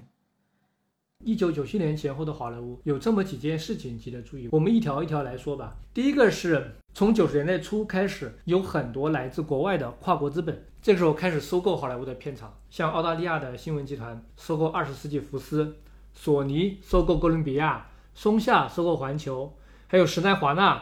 把一部分股份卖给了东芝和伊藤忠，后来还有法国的维旺迪等等这些跨国集团参与到好莱坞的产业中来。这些跨国传媒集团就让好莱坞产生了要更加国际化发展的一种驱动力。当然，好莱坞从上世纪的二十年代开始，一直以来都是国际化的。它长期在全世界的很多地区都保持了很强的影响力。进入到九十年代之后，好莱坞仍然是进一步的提高了它的全球化盈利的水平。它做到这一点是有一些外部和内部的条件的。从内部来说，主要是因为数字技术的进一步的成熟，以《侏罗纪公园》为代表的特效电影达到了一个前所未有的视听的强度，对其他所有国家的商业娱乐电影构成了降维打击。香港电影就是那年顶不住的，一九九三年嘛，那一年在香港最卖座的电影是《侏罗纪公园》，六千多万，比第二名周星驰的《唐伯虎点秋香》多了两千多万。也就是说，在九十年代之前。好莱坞的娱乐电影再好看，其他国家也可以试着去模仿，或者用自己的商业类型片去对抗。但是九十年代之后，因为对数字技术的垄断，好莱坞的娱乐电影和其他国家生产的娱乐电影就存在一种代差。像《侏罗纪公园》这种级别的视听娱乐，其他国家是根本拍不出来的。而外部原因来说，九十年代之后，在以前比较穷的亚太地区、拉美地区，也开始逐步实现贸易自由化，降低关税了。经济发展的情况比较好，现在也加入到跨国资本主义的这个循环系统里面。他们首先是接受了好莱坞的电影，但也不仅仅是接受电影，因为娱乐在某种意义上是消费渗透的前沿吧。娱乐的一个功能其实就是教会工人啊、平民啊怎么去参加一些时髦的消费，所以消费主义也在这些地方希望发达起来。这是资本主义最厉害的一点。德勒兹在《反厄狄浦斯》那本书里面特别提到了这一点，他说。欲望的本质啊，不是弗洛伊德和拉康说的匮乏。欲望不是因为匮乏才产生的，欲望是自动生成的，它是一个流体。你以为你不需要这件商品，但是这件商品真的被生产出来之后，你就需要了。乔布斯开发苹果就是这个思路，他根本就没有考虑市场需要不需要，市场的接受度，我就把这个东西做到最好，市场就需要了。那资本主义就是一个欲望的机器，流动的一个欲望的机器，所以最终会全球化。九十年代呢，在全世界都流行一个词。叫麦当劳化，尤其是欧洲很多知识分子都在惊呼啊，麦当劳化来了。它的含义就是美国的快餐文化占领了本国的市场，而好莱坞电影就是在这里面最大的一个主力军。所以左翼知识分子批判全球化的一个说辞、一个思路就是全球化、全球化搞到最后就是美国化，太简单了。因为我们后面会专门来谈一谈一九九七年前后的欧洲电影，这里就先简单的说一下。因为上世纪的六十到八十年代，欧洲本土电影基本上都崩溃了，这有两方面的原因。首先是内部原因，在欧洲有很多文化补贴的基金会，但是他们的鼓励导向是去制作一些反映民族文化的电影，而不是类型片、娱乐片。与此同时，此消彼长，好莱坞在扩张，那欧洲本土一时间呢就缺少自身的娱乐电影来跟好莱坞电影去对抗。这其实也导致了很多欧洲的大资本，他到最后也不愿意投资欧洲本土的电影了，他们也宁愿去投资好莱坞的电影，这样就形成一种马太效应，好莱坞越来越强，资金越来越充沛，借助数字技术打造的视听娱乐越来越强悍，欧洲也好，其他国家也好，完全无法抗衡。到最后，好莱坞只有四个地方没法攻克：朝鲜、古巴、缅甸、伊朗。当然，这是因为政治原因进不去嘛。等一下，我觉得你这个说法还不严谨。因为我看到报道说，金正日的家里面有一两万部外国电影的拷贝，或者是录像带，也可能是碟片啊，大部分都是好莱坞的。据说他特别喜欢《零零七》和《第一滴血》，所以 好莱坞也贡，好莱坞是不是贡献了朝鲜呢？这个你说你说金正日在多大程度上能够代表朝鲜？这个我也不知道。第二条，从好莱坞内部来说，一九九七年最大的一件事其实是 DVD 时代到来的，DVD 取代了之前的录像带，成为一个主流的影音产品和载体。有人可能就问，DVD 和录像带有什么本质区别吗？不都是家庭娱乐的一种形式吗？可能就是介质变化了吧？呃，不是的，DVD 取代录像带，本质上是零售和租赁这两种模式的更替。录像带主要是靠出租来赚钱的，而 DVD 是靠买卖。对于 DVD 来说，购买占到了它的收入的三分之二，租赁只占三分之一，所以它的出货量大大提升了。从整个产业规模上来讲，DVD 也比录像带大太多。其实 DVD 刚出现的时候也是面临质疑的，因为它不能擦洗，只能播放。之前的录像带是可以反复翻录的，就像磁带一样，这就颠覆了以前的规则。业内人士还担心这个新的产品啊出来之后会不会毁掉整个产业啊？这种担心也非常常见，因为任何新的技术或者产品刚出来，就总是有人杞人忧天的。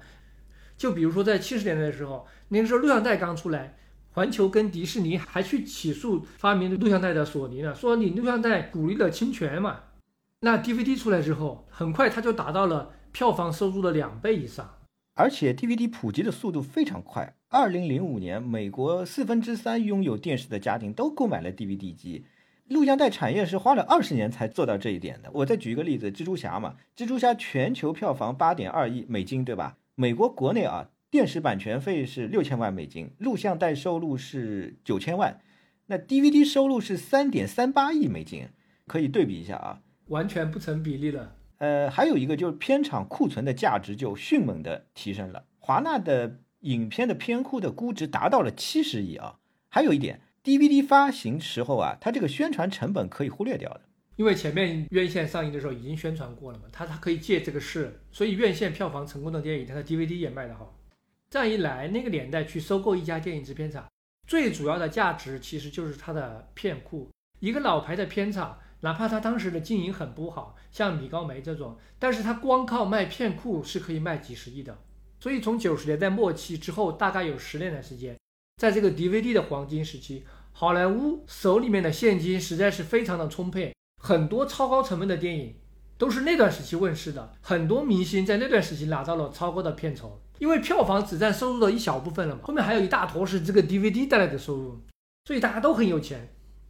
统计数据就说，一九九七年之后，好莱坞的票房的收入占到总收入的比例已经低于百分之二十了。在七十年代，这个数字是百分之五十。DVD 带来的收入提升，片场就开始很大方的给明星开出很高比例的票房分成。我们来对比一下今天的数据啊，就可以发现，电影明星的收入其实已经很久没有增长了。比如说，保持电影明星片酬历史记录的是什么？还是李维斯当年拍《黑客帝国二》和三拿的片酬，大部分高薪的例子基本上都集中在本世纪前几年，甚至于九十年代。所以后来的产业模式，比如说漫威这个系统，也只是诞生了唐尼这样一个超高薪的例子。他大概拿过几次大几千万的包含分账的高薪吧，因为他呢在漫威的这个明星系统里面地位比较特殊，其他大部分的超级英雄角色。是角色成就了演员，但对唐尼来说，很大程度上是他成就了钢铁侠，起码也是互相成就吧。所以他能够拿高薪，其他漫威的演员就拿得少得多。除此之外，在过去的十年，基本上就没有几个电影明星能够通过票房分成拿到大几千万的超高薪。其实有两个例子，一个是阿汤哥的《壮志凌云二》，就前两年拿了一亿。壮志凌云根本也就是一个八零年代的 IP 嘛，不是现在这个时代的。碟中谍也是这样，碟中谍第一部九六年拍的嘛。是威尔史密斯也拿了几次三四千万吧，再下面是巨石强森这几个。像汤姆汉克斯当年演《阿甘正传》，那是一九九四年了，他那个时候拿的片酬七千万，至今可以排在电影明星片酬榜的历史排行榜的前十名。你想，这都快三十年前的事儿了。这就侧面说明，电影明星扛票房、拿高收入这样的一个情况，已经是上一个时代的产物了。接下来顺着 DVD 这个线索，我们还可以讲一个事儿，就是今天如日中天的流媒体大佬网飞，刚好就是1997年成立的。网飞的起家完全靠的是 DVD 的租赁。在网飞之前，我们知道，在这个市场上占据统治地位的是百视达，百视达就是靠录像带起家的嘛。所以在进入 DVD 时代之后，它就没有在第一时间的进入，给了网飞偷袭的机会。百视达搞的那个租赁方案也是比较传统的，就是你租一部片多少钱，你要在固定的时间之内把这个片还回去，如果你逾期了，就有巨额的罚款。它是这样一种模式。那网飞看到哦，他就采用了一种全新的方案。就是用户啊，你只要付个十几美元的月费，你就可以同时借四部电影的碟片，没有归还期限。你只要把这手里面的四部碟片滚动起来，借旧还新，你就可以想看多少看多少，也没有任何期限，没有罚款。他赚的是月费。这个策略一出来，立刻就爆炸了，一下子就获得了很多新的用户。网飞今天也是这样一个订阅付费的思路。另外，网飞还有一个策略，也是他后来转型流媒体网站之后还在用的，就是他让工程师开发了一个电影推荐引擎，利用评分和观点推荐的系统去引导用户租借冷门的老电影。这就是后来的大数据的推荐逻辑嘛？对啊，这一下子就很厉害了。而且客观来讲，让观众更多的去看老电影，对电影文化的普及和传播也是非常有好处的。而且 DVD 相比录像带来说，它的产品属性上有一个很大的区别，就是 DVD 开始有花絮和评论音轨了，所以版本学出现了，专业影迷出现了，影迷对电影的深度研究得到了助长，这个也极大的促进了电影文化的发育。对这个我自己的感受也非常的深，因为大概在二零零七年之前，我自己就买过大量的盗版 DVD，我的很多电影知识也是通过。DVD 的花絮和评论音轨去获得的。那个时候，影迷还有一个爱好啊，就是热衷于对这个碟片洗版，因为一部电影往往会出很多不同版本的 DVD，它的画质不一样了，花絮不一样了，可能带一条新的评论音轨了，那我们就会去买新的版本，这也是一种新的影迷文化。我再举一个例子啊，比方说 CC 出的萨罗，帕索里尼执导的萨罗，索多玛的一百二十天，对不对？实际上，对于世界上大部分国家和地区来说，意大利以外啊，影迷他除了 DVD 这个介质以外，他没有其他途径从影像角度了解这部电影了。不光是那个影迷了，侯麦晚年的时候他自己说的嘛，相比去影院看电影嘛，他更愿意在家看 DVD 嘛，因为当时侯麦身体不太好。那 DVD 之后是蓝光，画质就更加的升级了，再之后就流媒体了，这一系列的举措。重大的一个变化就是慢慢的让观众留在了家里嘛，因为这个家庭影院出来了，所谓后影院的时代慢慢就开始了。下面一个点啊，我们前面已经提到了泰坦尼克号，因为它从一九九七年的年底开始是完全统治了接下来整整一年的世界电影市场。关于这部电影，我们其实都太熟悉了，所以不专门去聊这部电影了。就简单说一下，我是这么看这部电影的，就是好莱坞的数字技术到九十年代成熟之后，我们知道一九九三年的《侏罗纪公园》已经反复提到了，它是比较早的一个君临全球的爆款特效电影，是因为它用数字技术创造了一种彻底虚拟的体验。作为科幻片也好，冒险片也好，它把技术运用到了极致。接下来还有一部是一九九六年的《独立日》，这又是一个里程碑。它是把灾难片推高到了一个极度逼真、超越现实的程度，但是呢，截止到这个阶段为止，好莱坞还是把特效技术作为一种视听升级的手段，去带领某些特定的类型片，主要是科幻、灾难、动作、冒险等等，进入到一个更高层次的视听呈现水平。而泰坦尼克号就不仅仅是这样了，它在《侏罗纪公园》。独立日这些的基础之上，做到了一个更加关键的事情：灾难和爱情双发动机驱动。灾难片提供震撼的视听场景，还有感天动地的爱情打动人心。也就是说，数字特效的电影也可以走心了。他把好莱坞大片推进到这样的一步，这样一来呢，全世界观众全部投降。即便到今天啊，我觉得好莱坞也不是总能够做到视听场面。和打动人心这两点都做到的，尤其是在中国市场，最近这几年，我们好像找不到好莱坞电影能够同时靠视听轰炸加情感共鸣这种双保险在市场上取得成功的例子。最近这几年是没有的，而且把情感共鸣这一条路，在中国的电影市场上已经彻底被国产电影拿下了。我们不会再需要通过一部好莱坞电影去里面找到情感的投入了。但是呢，我也要讲，情感和情感其实也不一样。好莱坞电影主导的情感。它一直是一种全球普世的情感，比如《泰坦尼克号》里面就男女爱情嘛，你把这个男女的爱情放到任何时代，放到任何地方，它的本质都是一样的。这个就是好莱坞电影的特性，它一定要全球普世，没有文化障碍。而中国电影最近这几年主打的情感共鸣，主要还是中国特色的，只有中国人懂，这个还是有区别的。我要在这里再补充一点关于泰坦尼克号。啊泰坦尼克当年在北美呢是大片，但是呢，它这个是口碑是逆袭的。它一上来头三天票房两千七百万，数数据是惊人的低的。上一个礼拜放的《惊声尖叫三》当时卖了三千三百万，那《惊声尖叫三》的成本只有泰坦尼克号八分之一啊，这个不要开玩笑。就是福斯的发言人当时就马上说了，我们在海外卖了五百万，就被大家笑死嘛。那后来就是泰坦尼克号在全球上了一年多时间嘛，这种情况在现今的大片当中呢也是不存在的。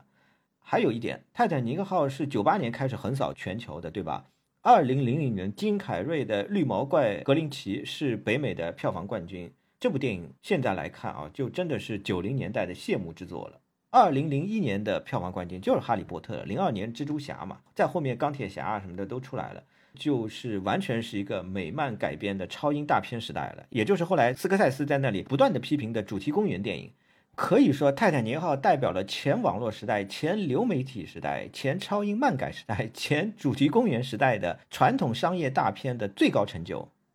那说完《泰坦尼克号》，一九九七年的好莱坞还有一条值得来讲一下，就是从七十年代末开始起源的好莱坞当代独立电影，到九七年这个时候，彻底的完成了体制化，融入到好莱坞的主流片场体系里面了。因为一九七八、七九年有两个标志性的事件，一个是罗伯特·雷德福他创办了圣丹斯电影节，还有就是文斯坦兄弟创办了独立电影公司米兰麦克斯，这两个都很重要。一直经过八十年代到九十年代，独立电影在美国崛起，也诞生了一大批的杰出的年轻导演，其中最著名的当然就是科恩兄弟、索德伯格。昆汀·塔伦蒂诺这一批，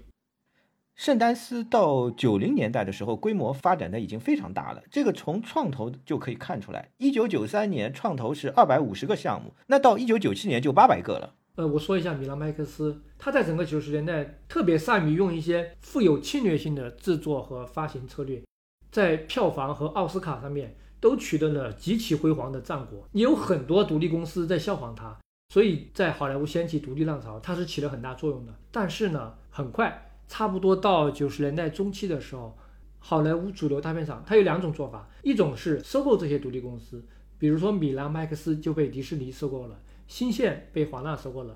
第二种做法，这些大片厂也纷纷建立了一些专攻独立电影的子公司，比如就有索尼经典、派拉蒙经典，凡是带上一个经典后缀的，然后还有福斯探照灯。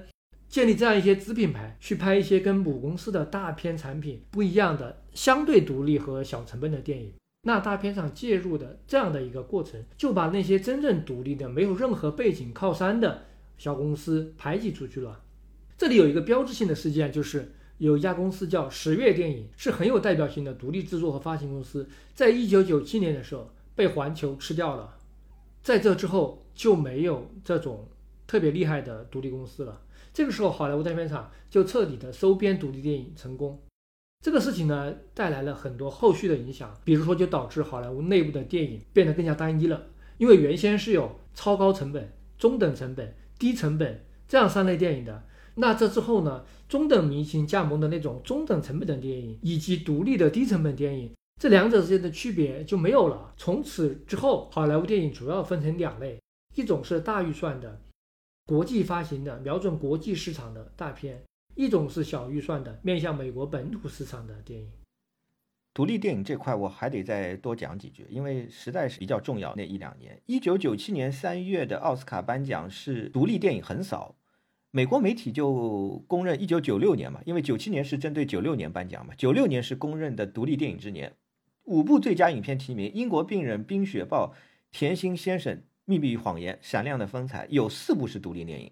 另外，我个人认为啊，就是很重要的还有一个趋势，就美国独立电影圈的一个标志是，代表了八零年代以后美国艺术电影最高成就的两位导演特伦斯·马里克和大卫·林奇，在这一年有重要的举动。林奇的《妖夜荒踪》基本上就是男版的《穆赫兰道》，这是他个人创作的一个巨大突破。他终于把他酝酿多年的冥想主义美学提高到了一个新的高度啊！而在隐退了快二十年之后，一九九七年，马里克终于回到了电影圈，开始筹备《细细的红线》啊。那么在九七年，我刚才说九七年三月的奥斯卡颁奖典礼上，米拉麦克斯是二十四个提名，最后是一半获奖了啊。英国病人是最佳影片啊。哈维·温斯坦在那年被《时代》杂志选为年度最有影响力的人，所以1997年是米拉·麦克斯最巅峰的一年啊！而且在这一年，他们又开始筹备《沙温情史：心灵捕手》，意大利的在那年的很经典的《美丽人生》嘛，是在九七年上映的，后来又被米拉·麦克斯买下，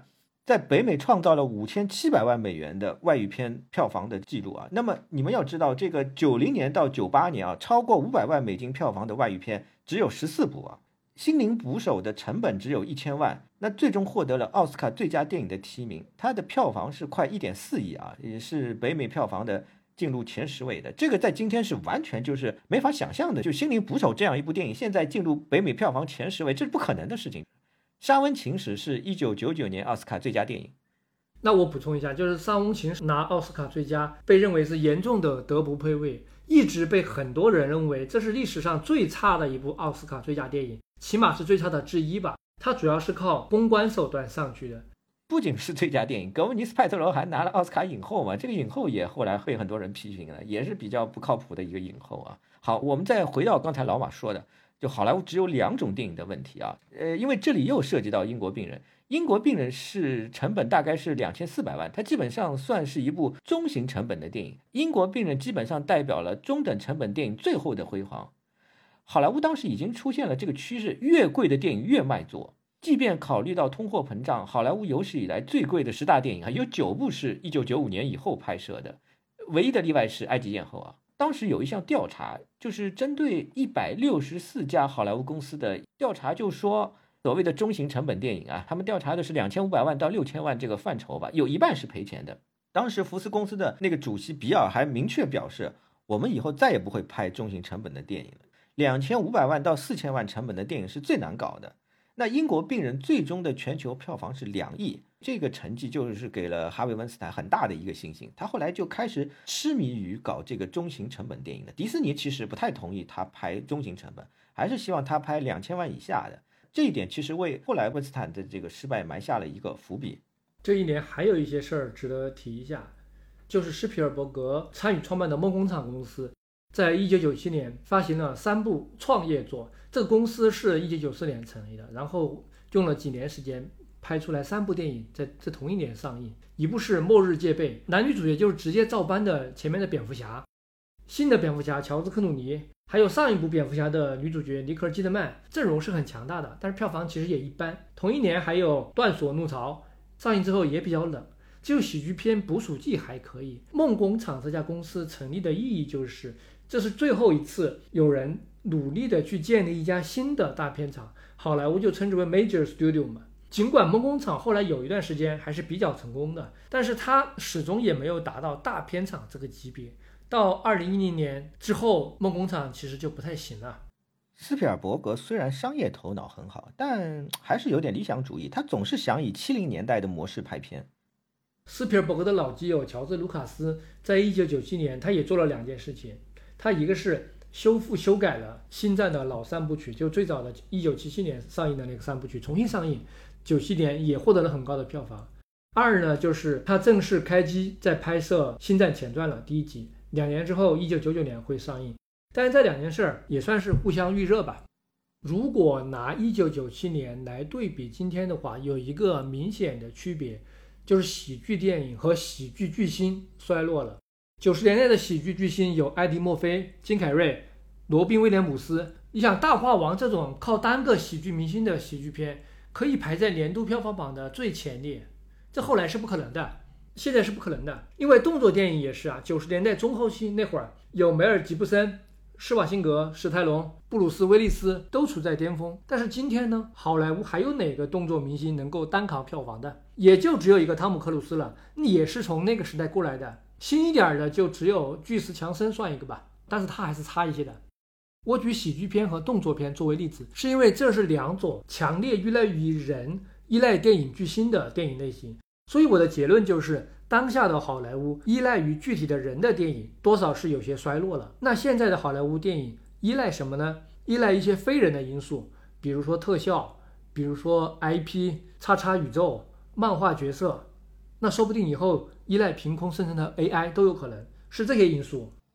喜剧片衰弱可能和网络时代也有点关系，就流媒体时代嘛，就剧集的影响力越来越大。还有一点你发现没有，喜剧片下面的一个分支就浪漫爱情喜剧电影，现在也很少见到了。一九九七年，茱莉亚·罗伯茨、卡麦隆·迪亚兹，当时好莱坞的两大天后嘛，她演的《我最好的朋友的婚礼》嘛，浪漫爱情喜剧电影。这个电影是当年北美票房年度前十位啊。就是刚才说的中等成本电影嘛，现在是绝对不可能了。这两大天后当时也拿过两千万美金片酬的嘛，那现在连珍妮弗·安妮斯顿这种女演员都没有机会出演影院电影了。那你讲到女明星的话，因为到本世纪之后存在一个明显的换代，最一线的女明星完全就是另外的路数，另外的一代人了，就不是九十年代罗伯茨那一代了。还有一件事情，就一九九八年的奥斯卡颁奖典礼，也就是针对一九九七年的电影啊，就发生了一件象征意义的事。奥斯卡男主提名是谁呢？杰克·尼克尔森、达斯汀·霍夫曼、彼得·方达、罗伯特·杜瓦尔。这好像是在告别七零年代，告别真人演员巅峰的一个时代啊。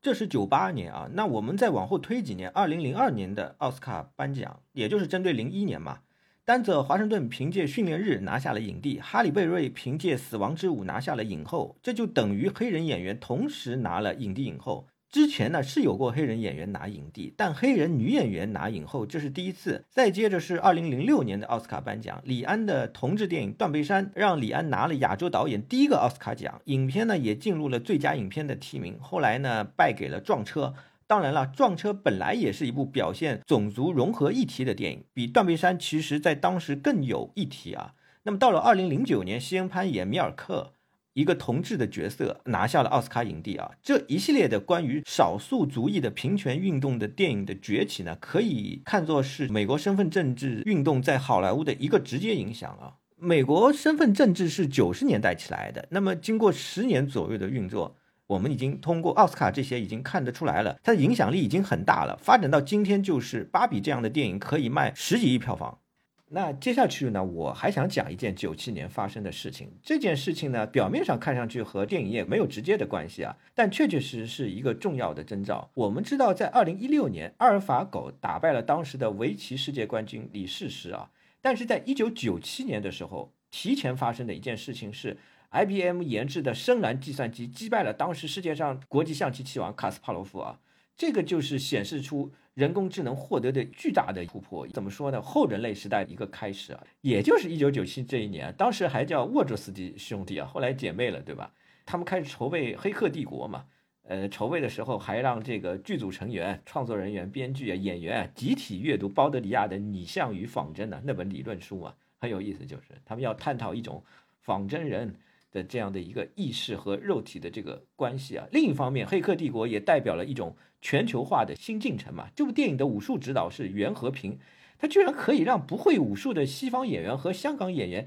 一样展现出令人不可思议的那种充满了美感的动作的魅力，好像就西方演员也很能打了，在这个袁和平的操作下面啊。另外，电影呃还涉及到一些东方的哲学，比如勺子弯曲的那场戏哦，这个就很像东方的那种禅宗的思路啊。好莱坞后来的科幻片很难拍出有《黑客帝国》这种思想深度的电影了。这个《阿凡达》呢，也可以归入这个后人类的电影，但是思想内核，我其实觉得更比较接近西部片，它是一个拓荒的这样的一个思路。好莱坞我们讲的差不多了啊，我对好莱坞的一个比较简单的一个总结是：九零年代中后期的好莱坞，以九七年为节点的好莱坞，与今天的好莱坞相比，最大的变化是由一个以人为核心的影院电影。呃，包括了商业电影和艺术电影，达到了一个巅峰的一个状态，慢慢的、慢慢的带领全球观众进入到一个后人类的后影院电影的时代。那好莱坞我们先聊到这里，后面说一下其他国家吧。先说一下日本，相比前面谈到的大中华地区，跟后面谈到的欧洲，日本真的是一个非常稳定的国家。日本是很稳定的，又是很特殊的。日本是亚洲最早现代化的国家，那电影也不例外了。我们前几期反复强调的电影产业存在的几个基础性的重要的元素，人口啊、经济啊、审查呀，日本都完美的匹配。日本电影在二战以前就已经是世界最高水平的呃电影国家了啊。像博奇这样的来自西方的日本电影专家，甚至认为日本电影的黄金年代是二零三零年代啊。呃，日本电影的发展历程呢，和西方基本上也是同步的。西方电影在七零年代进入衰退期、转折期，日本电影也是如此，大片厂挖掘，啊，垄断的垂直的结构不行了，独立制作起来了。那么，日本电影的一个重要特色是什么呢？从来没有断层，它每隔一段时期呢，总能够出现优秀的导演，那个市场呢，也一直能够维持住啊。那么还有一个，我觉得它跟好莱坞有一点不一样。我们刚才讲后人类嘛，后影院电影嘛，但我觉得这样的一种感觉没有在日本电影当中出现。日本电影始终能够让人感觉到那种充沛的人文主义的魅力。人文环境不一样吧？整个九十年代日本社会比较大的事情，那最大的就是泡沫经济破灭了，以及一九九五年阪神大地震和奥姆真理教的毒气事件。这几件事儿是对日本社会有比较大的影响的。而从电影产业来说，九十年代后期它并没有发生特别大的结构性的变化，以前什么样还是什么样。那一个好消息是，日本的电影观影人次从一九五八年达到一个历史的高峰之后，后面就一直持续下降，到一九九六年跌到了谷底。那一九九七年就开始反弹了。所以一九九七年日本电影出现了一部现象级的爆款电影，就是宫崎骏的《幽灵公主》。幽灵公主是打败了 E.T. 外星人，保持了十多年的日本票房记录。当然，第二年它就被泰坦尼克号超越了。直到又过了两年，千与千寻再次超越。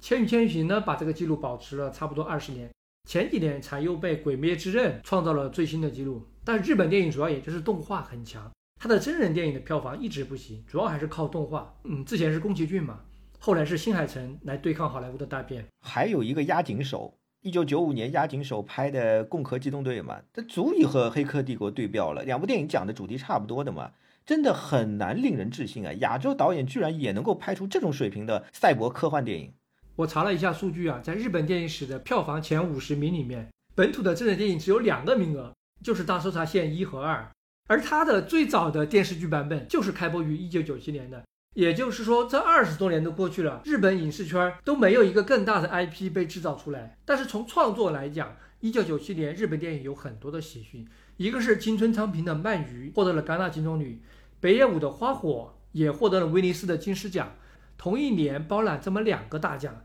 所以很多人都在欢呼日本电影迎来了文艺复兴。呃，不过啊，我觉得金村的这座金棕榈是有点意外的。实际上，八十年代以后，金村就进入了一个衰退期。他在戛纳拿的这两座金棕榈，前面还有一个，哎，游山杰考也拿了。这两部电影其实是有很强烈的东方主义色彩，都是西方人对日本非常符号化的想象。这个反正戛纳一直是这样的，就是巅峰的时候不给，走下坡路了，然后给奖了。倒是北野武这座金狮奖实至名归，《花火》确确实实是北野武的巅峰发挥，啊，这个北野武对生死刹那转换的那种思考啊，就非常禅宗嘛，这是北野武美学最透彻的表达之一。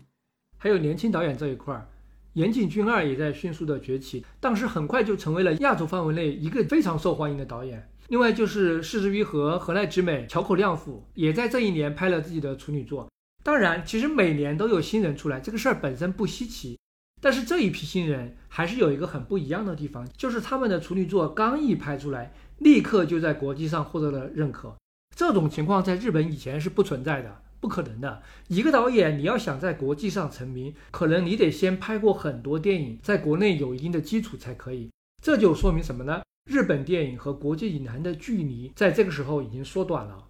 哦，这是有原因的，这个跟日本的电影教育是有关系的。日本有一个著名的电影教育家连石重彦，这个人对日本的艺术电影啊，对日本的电影教育是影响特别大的。连石重彦是东京大学法语系出身，一九六五年在巴黎四大拿了文学博士，博士学位写的是这个福楼拜。他七十年代以后在日本以推介德勒兹和福楼拜出名啊，之后就在立教大学教授电影了。日本艺术电影圈九十年代以后出来的黑泽清、周防正行、青山真治、盐田明彦，通通都是呃连石的学生，所以在日本有。立教一派这样的一个说法。连时有一个信念：电影导演不需要在一部作品中表露自己的政治立场，电影导演应该更加关注电影的形式与美学、影像的组织方式。这个其实就法国人说场面调度啊。所以我们会观察到很独特的一个现象：日本的导演是目前全球的导演里面啊，就参加影展也好，不参加影展也好。他们的作品是最少关注那些时事政治话题的，他们是最少是用这些话题去博出位的。那我想，这个是不是也跟日本比较稳定的社会结构有关？因为只有在整个社会上下波动比较大的地方，大家才会更加热衷于去讨论有争议的时政话题，那些话题也比较能够刺激到创作者。呃，对，这肯定是一个原因。还有个原因，我个人觉得可能跟日本的这个。你刚才说社会结构对吧？我觉得社会结构里面还有一个因素，就日本这个阶级固化比较严重，他很难打破。然后他那种长辈意识啊，这种都在里面，所以他就很稳定。然后他就导致哇，要么就这样吧，我们就想一些其他的那些事情。我觉得这可能也是一个因素啊。那么还有一个人我得提一下，伊索广司。伊索广司在今年对吧，演文德斯那个新片拿了戛纳影帝对吧？晚了，我觉得戛纳又给晚了。实际上，伊索广司的巅峰是九七年啊。鳗鱼、东京日和、X 甚至涩谷二十四小时、失乐园都是他主演的。九六年那个弹弹琴、跳跳舞嘛，也是他主演的嘛。这个电影九七年在美国上映之后，超过了黑泽明的《乱》啊，成为了日本电影在美国票房的最高纪录嘛。这一年，这一年还有一部现象级的恐怖片《午夜凶铃》。一九九九年香港电影票房的冠军就是这部电影，一部日本电影，想想也是有点不可思议。是的，《午夜凶铃》打败了周星驰的《喜剧之王》，不过《午夜凶铃》跟《喜剧之王》当时都只有三千万左右的票房，比之前是低了不少的。说到《午夜凶铃》，我还想插一句啊，就是这一年其实也有一部经典的港产恐怖片问世，《山村老师》嘛。这两部片绝对是很多人的童年阴影，也不一定童年嘛，就像我们这一代也不小了，但看到这两部电影都吓得够呛。哎，对，时代回忆是一代人的童年阴影啊。那与此相对照的是什么？伤感来了，九六年沃美清去世了，松竹公司就没有办法再拍这个影次郎的故事了。啊，这套系列非常经典，它是拍有庶民剧，应该说是庶民电影。庶民电影在日本有很久远的传统，它是表现有缺点的庶民，然后身上呢要挖掘真善美。我觉得尤其出色的是他对人性真实一面的把控非常好，就不会让你觉得假。拍真善美，但是不会让你觉得假，这个很不容易。九七年，三船敏郎去世了。九八年，一代电影天皇黑泽明去世了。那么到了现在呢？今天呢？这个日本电影的格局和九零年代中期相比呢，没有什么变化，依然没有能力去拍真人大片。高票房的电影主要还是动画啊，以及一些漫画改编的这个电影。独立艺术电影呢，还是人才辈出，滨口荣介、三宅唱、真理子哲也、松居大悟、生田晃子，还有不少啊。不仅是我说的这几个名字。我看到过一个日本影评人的说法，就是他认为九十年代之后，日本电影就不太有什么明显的流派或者潮流了，主要就是看导演个人，重要的是个体而不是整体。那日本先聊到这里，下面我们来聊一下韩国吧。一九九七年，也可以说整个九十年代对韩国电影来说极为关键。尽管呢，进入到新世纪之后，韩国电影才开始真正的步入辉煌，但是九十年代后期。韩国电影是依靠了自身的奋斗，才为后续的辉煌创造的条件。讲韩国电影的这一段历史，还是让人挺感慨的。哎呀，主要是针对性太强了。哎，我们先说啊，这个九零年代中完全可以说是韩国电影的元年。韩国电影是我们前几期提到的这个电影产业怎么发展的最好的一个案例。九零年代以前的韩国电影怎么回事？就一贫如洗，就这四个字，一贫如洗，被好莱坞。香港电影审查制度这三座大山压得完全喘不过气来。一九九三年，韩国电影的市场占有率百分之十五，历史最低。但是呢，到九零年代中后期，电影政策一旦上去，瞬间核弹级裂变啊！现在韩国电影肯定是亚洲最强的工业国之一了，对不对？就拿日本来比，韩国是有能力拍真人大片的，日本没有啊。但有一点很有意思，就是日本的人口规模其实是韩国的二点五倍。经济体量也是二点七倍，所以日本的基础条件是比韩国强的。但是韩国电影的工业能力就是比日本强，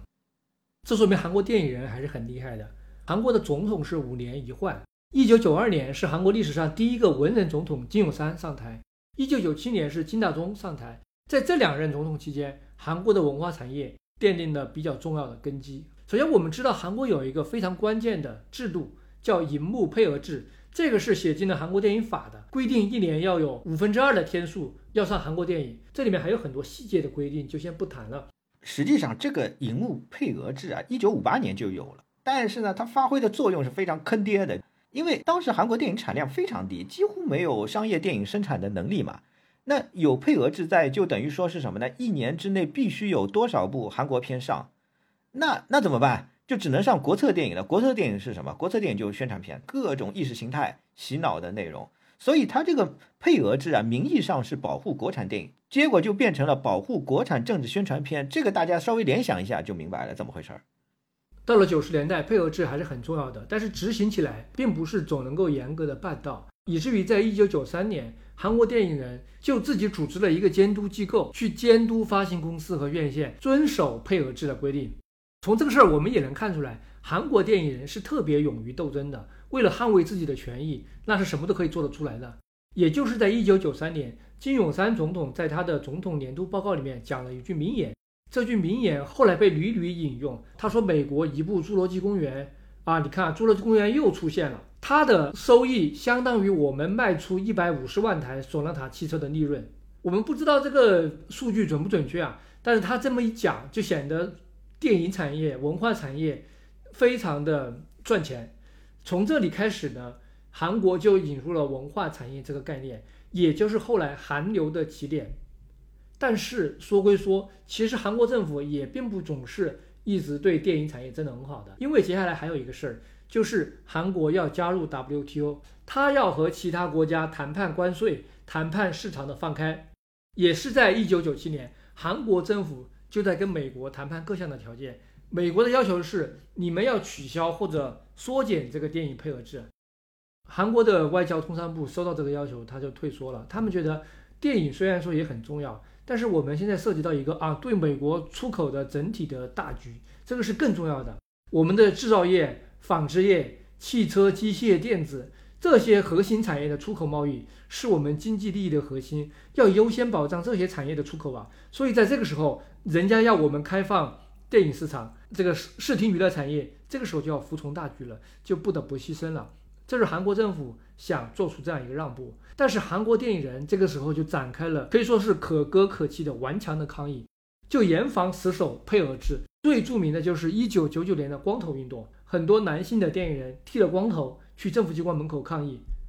让韩国政府收回成命。在这后续的若干年，对这个配额的调整和坚持，电影界和韩国政府之间发生了很多的拉扯。所以，韩国电影人是非常有斗争精神的，在这些事情上面从来不肯放松。韩国观众也很猛啊！《泰坦尼克号》上映的时候，成千上万的这个韩国人抵制观看《泰坦尼克号》啊。就他们认为，大家买票嘛，就是会导致本国资金的大量外流嘛，所以后来《生死蝶变》上映大概五十七天啊，只有五十七天就打破了《泰坦尼克号》在韩国的票房成绩。还有另外一件事儿，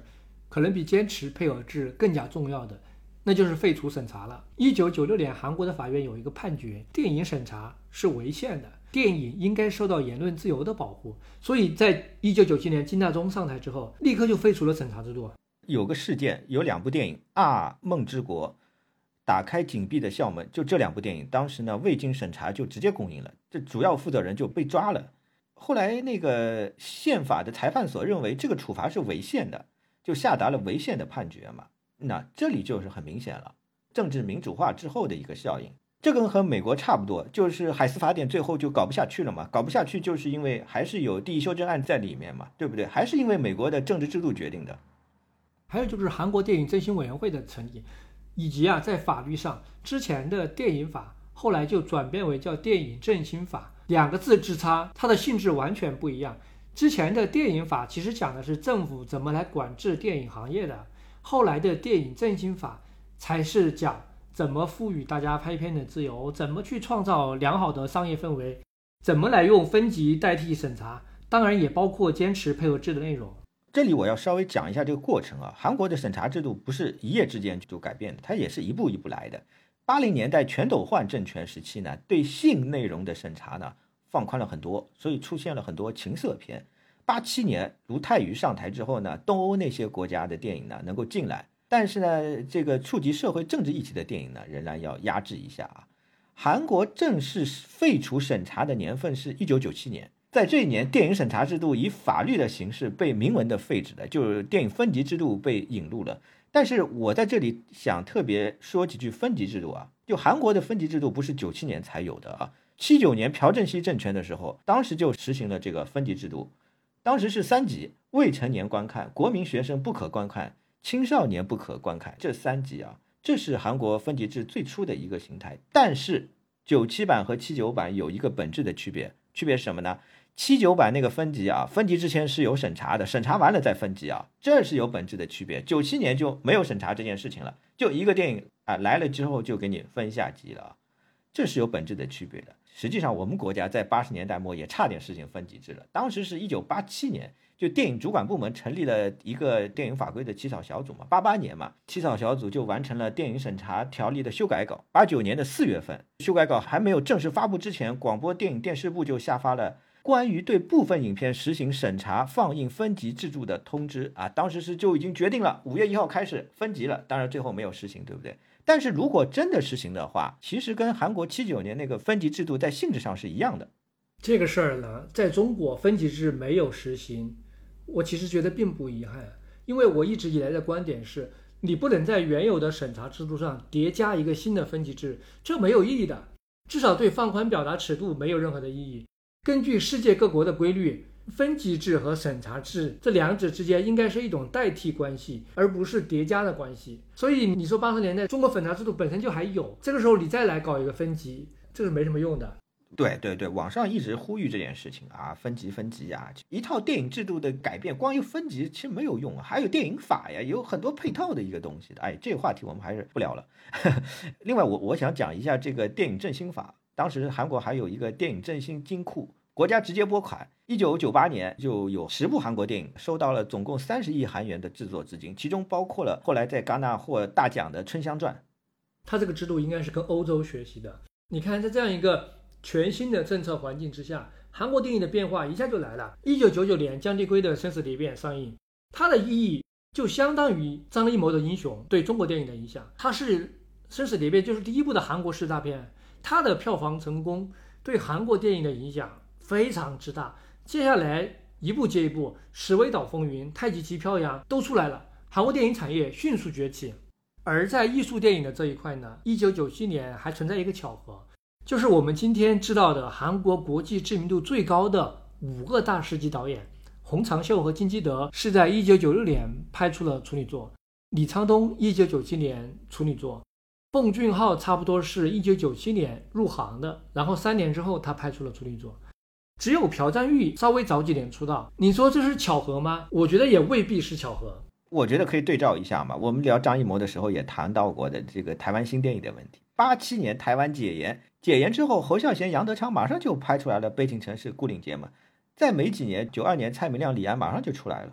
还有一件事儿，就是一九九六年的时候，釜山电影节创办了。通过釜山电影节，韩国电影也开始影响到亚洲的电影生态了。釜山电影节在今天的亚洲电影节圈子里面是一个影响力还挺大的，声望也还挺高的。我觉得釜山电影节是顶级的，水平要比东京电影节要高，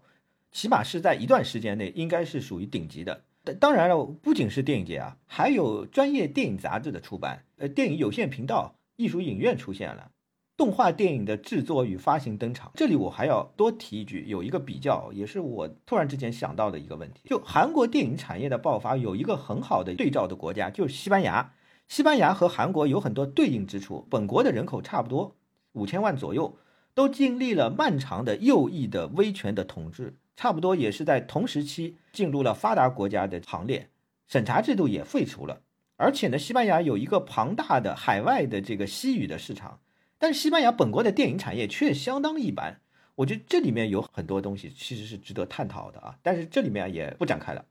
好，讲完韩国了，亚洲有一个地方还是要讲一下，就是哪里呢？伊朗，伊朗这个中东这个地方呢，因为伊斯兰教的特殊关系，禁忌特别多。那沙特这样的国家，很长一段时间有三十年吧，一家电影院都没有啊，对不对？伊朗电影历史上有一段时间还可以，一九七九年是一个转折点。伊斯兰革命之后，伊朗成为了一个政教合一的国家，这个就没法搞了。一开始是不准进口美国电影，后来就所有国家电影都进不来了，这个真的是。但是呢，这个哎，电影也是奇怪，就波斯文化的传统还是在那里，艺术家呢是需要有表达的。前几期的时候我也讲过，艺术电影有点特殊，跟商业电影还不一样，除非你完全不让拍了，就要不然有一个缝隙呢，说不定就可以啊。伊朗就是拍儿童嘛啊，阿巴斯就是这么出来的。伊朗电影人喜欢拍儿童题材啊，不光是因为这个审查的原因，伊朗这个电影部是由伊朗的青少年制艺学会组建的，有这个原因在里面。巴赞有一句名言。说孩子的脸会让我们产生矛盾的反应，意思就是说，你的电影拍儿童，通过他的脸可以反映出很多的事情。所以，伊朗电影人拍儿童，当然首先是一种被动的选择，但是他们也确实找到了从儿童的视点来非常隐晦的表达某种政治的、社会的观点的这样一种方法论，非常的独特。对呀，实际上我就觉得不一定，你一定要拍一个很尖锐的一个时政题材，你才厉害，你才牛逼，不一定啊。老马，你刚才讲巴赞这句话，对吧？那杜琪峰也讲过类似的。杜琪峰他说，我拍两公婆吵架也可以反映社会问题嘛，反映这个政治问题嘛，对不对？这个就就就是英雄所见略同嘛。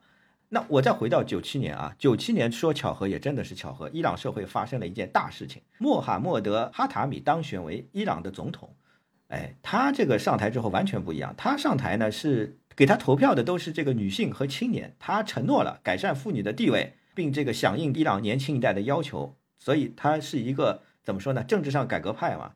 那他上台之后，他之前的政治承诺也都做到了，对外国片进口解禁了啊，取消了若干限制工业发展的规定。尤其重要的是，他明确将电影定义为伊朗的娱乐的产业啊。那完全可以想象了，就本来已经这么艰难的条件下，有阿巴斯这个级别的出来了，那你这个稍微一宽松，那九七年《樱桃的滋味》金棕榈，那年还有一部非常著名的电影，就小鞋子嘛，内地的独立导演模仿这部电影拍的电影啊，我我觉得十几部肯定是有的。当年的洛迦诺国际电影节金豹奖给了这个潘纳西的《谁能带我回家》，这是一部儿童视点审视城市一切的电影，还是在九七年，伊朗。著名的导演穆森马克马巴夫之女扎米拉，她拍了处女作《苹果》影片，后来去了戛纳的一种关注端演。那么到了二零零零年，帕纳西这个《生命的源泉》就直接金狮奖了啊！他是拍什么题材呢？女性群像，哎，这个在伊朗国内当然是一个巨大的突破了。好日子什么时候结束的呢？二零零五年，内贾德当选了总统，完了，伊朗的电影审查也再次收紧了。我之前在 YouTube 看过阿巴斯的一个访谈。他就说，审查对他其实没有特别大的影响，因为他已经学会了怎么去和审查相处。你审查有这么一些框框，那我就在这个框框之内去表达嘛。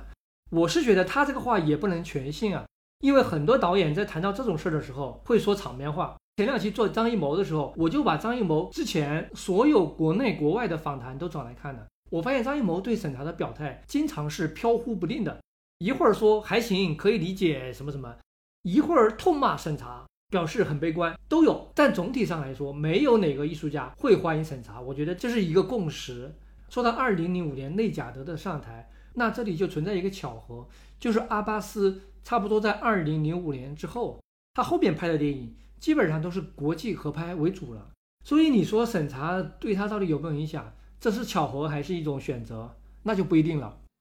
那亚洲我们就先聊到这里，最后来聊一下欧洲吧。对，欧洲相当相当重要。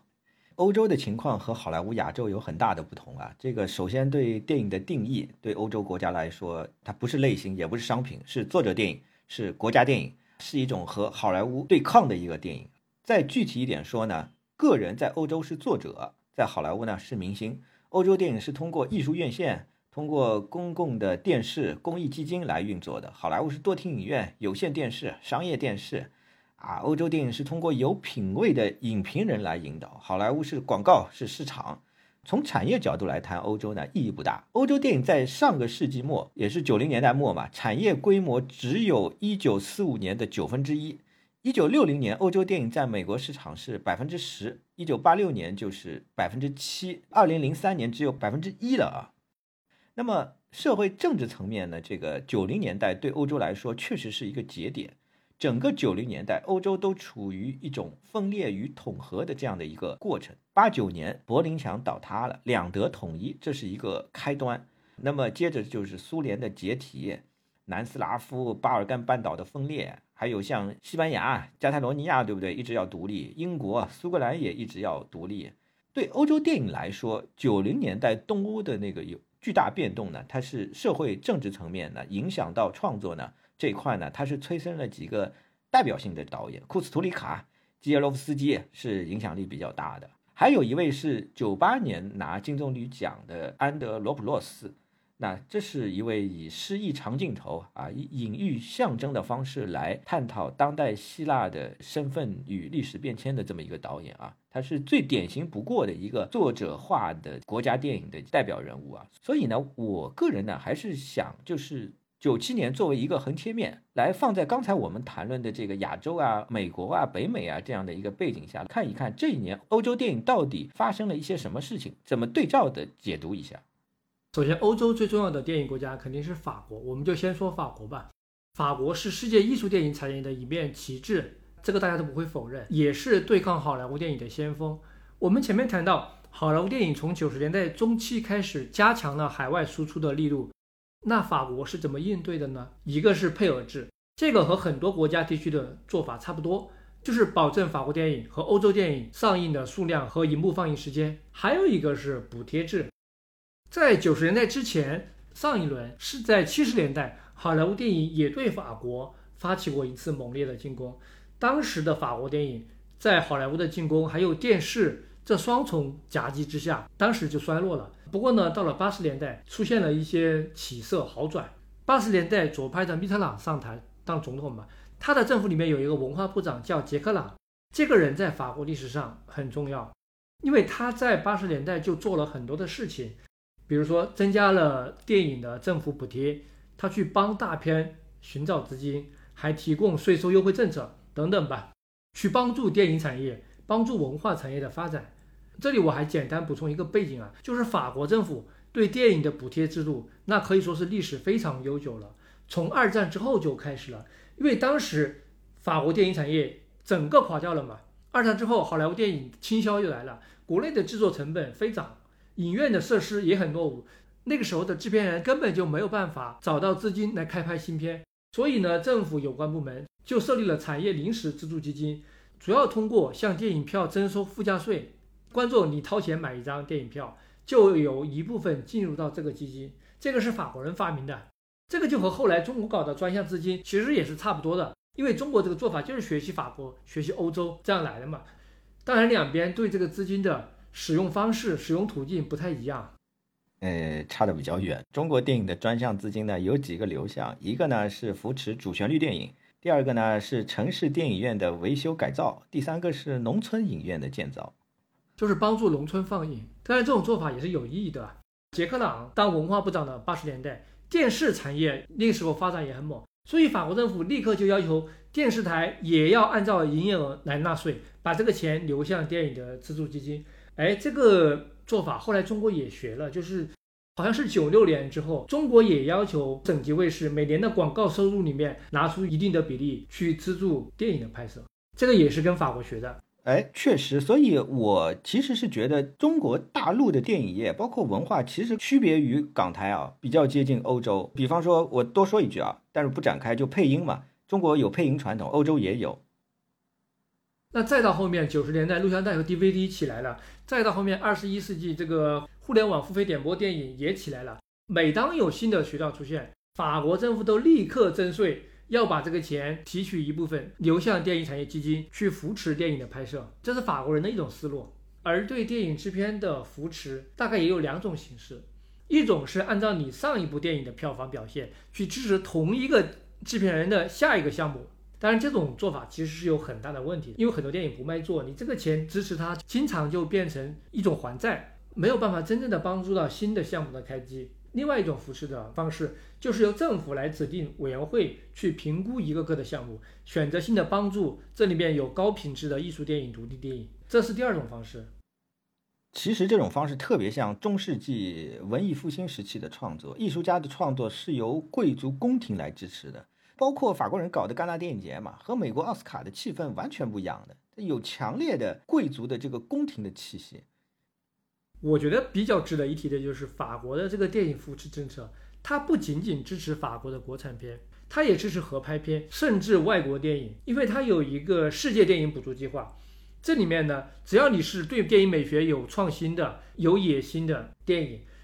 很多是来自第三世界国家的小众导演嘛，他在本国是根本拿不到经济支持的，最后都是在法国人的帮助下完成自己作品的。其实也不仅仅是小众导演，很多的大师，像安东尼奥尼、贝托鲁奇这种级别的，也包括阿莫多瓦、安哲、达内兄弟、米哈尔科夫、库斯图尼卡、格林纳威。陈英雄太多了，都是从法国获得资金完成自己电影的。法国人的这个做法，肯定还是促进了全世界范围内多元文化的表达吧。对于世界艺术电影的存续是有很大贡献的。我觉得也可以把这种做法理解为是一种法国式的国家文化输出，就有别于好莱坞的那种方式的国家文化输出吧。王斌最近几年就一直住在法国，靠的就是刚才老马说的这些政策嘛，包括当年科长拍《站台》嘛，资金都是来自法国。除了资金之外，戛纳电影节、电影手册、法资馆办这个个人作品回顾展嘛，法国就是通过这些方式，把全球的艺术电影的控制权、解释权、呃命名权全部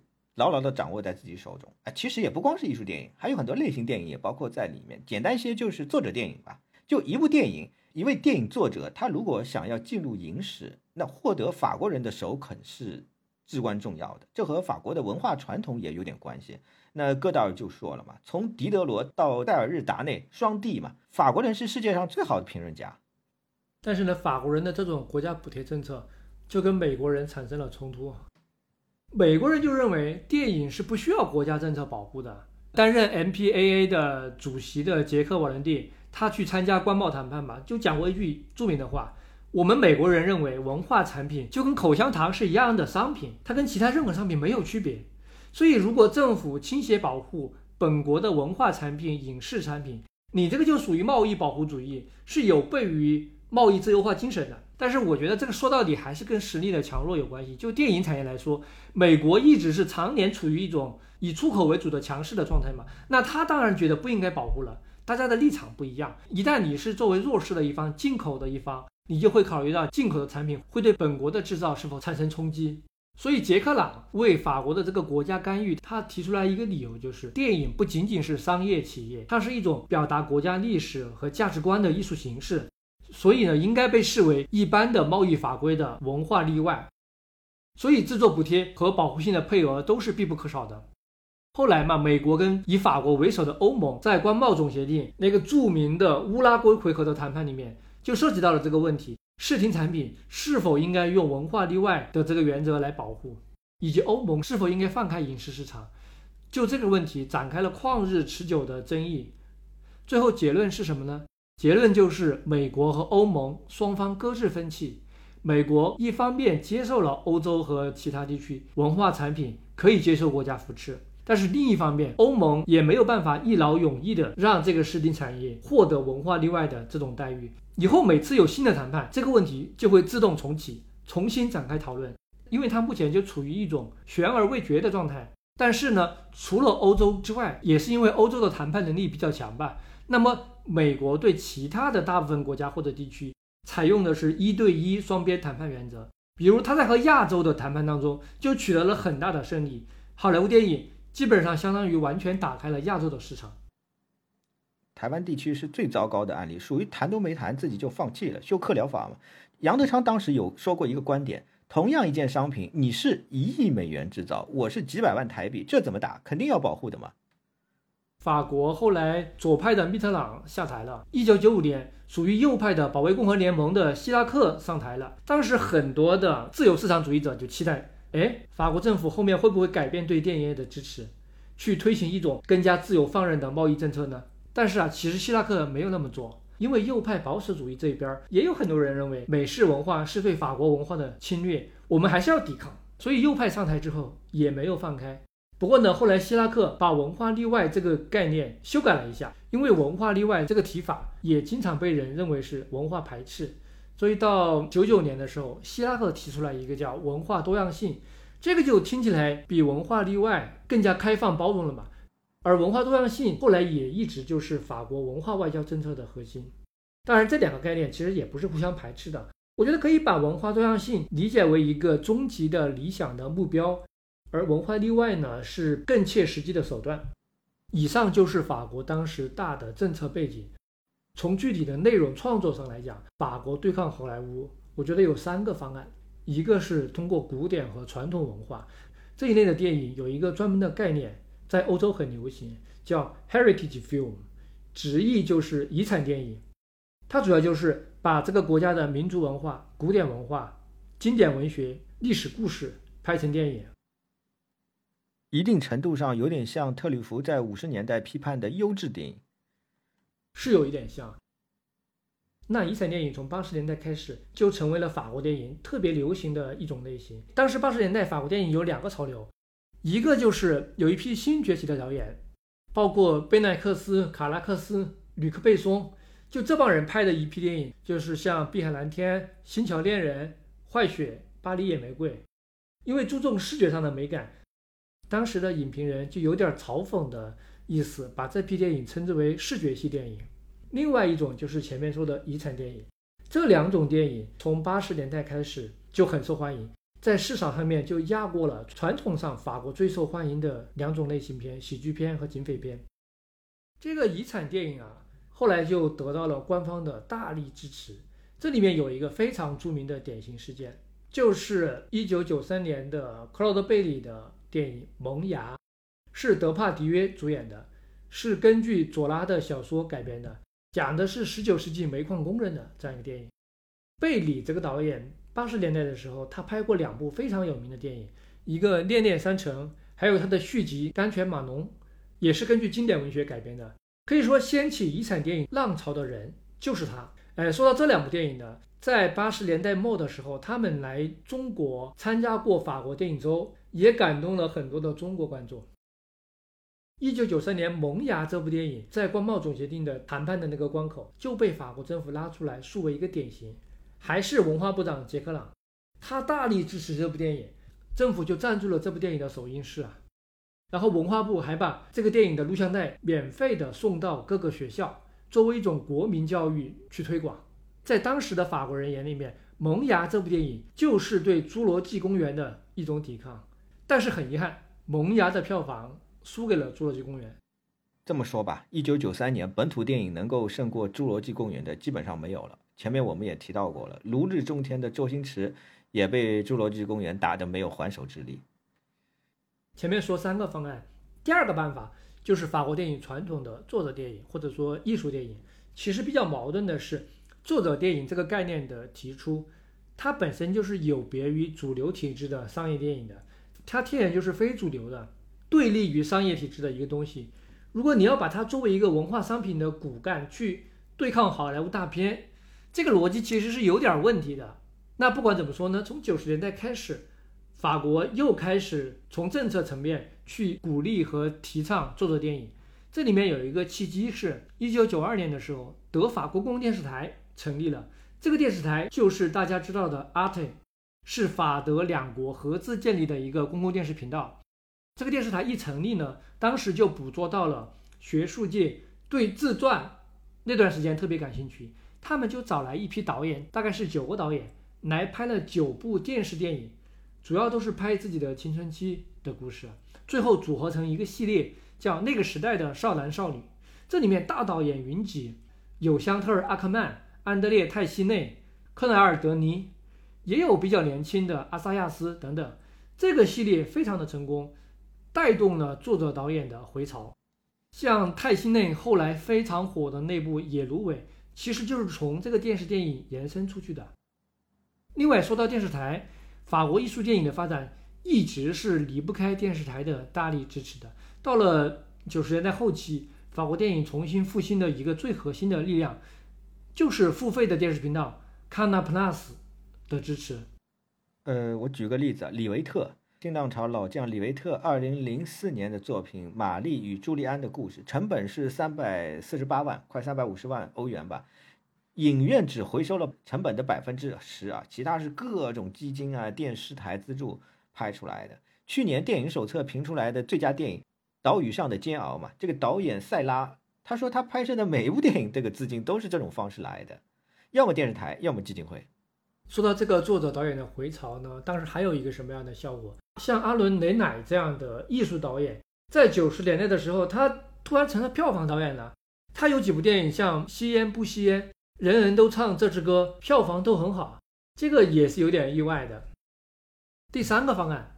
就是拍法国式的大片，好莱坞里有大片，法国当然也可以有，用大片对抗好莱坞，是很多比较有实力的电影国家普遍都会采用的方式，比如韩国、中国也都在拍自己的特效大片嘛。那法国式大片最重要的一个案例。就是吕克贝松一九九七年的《第五元素》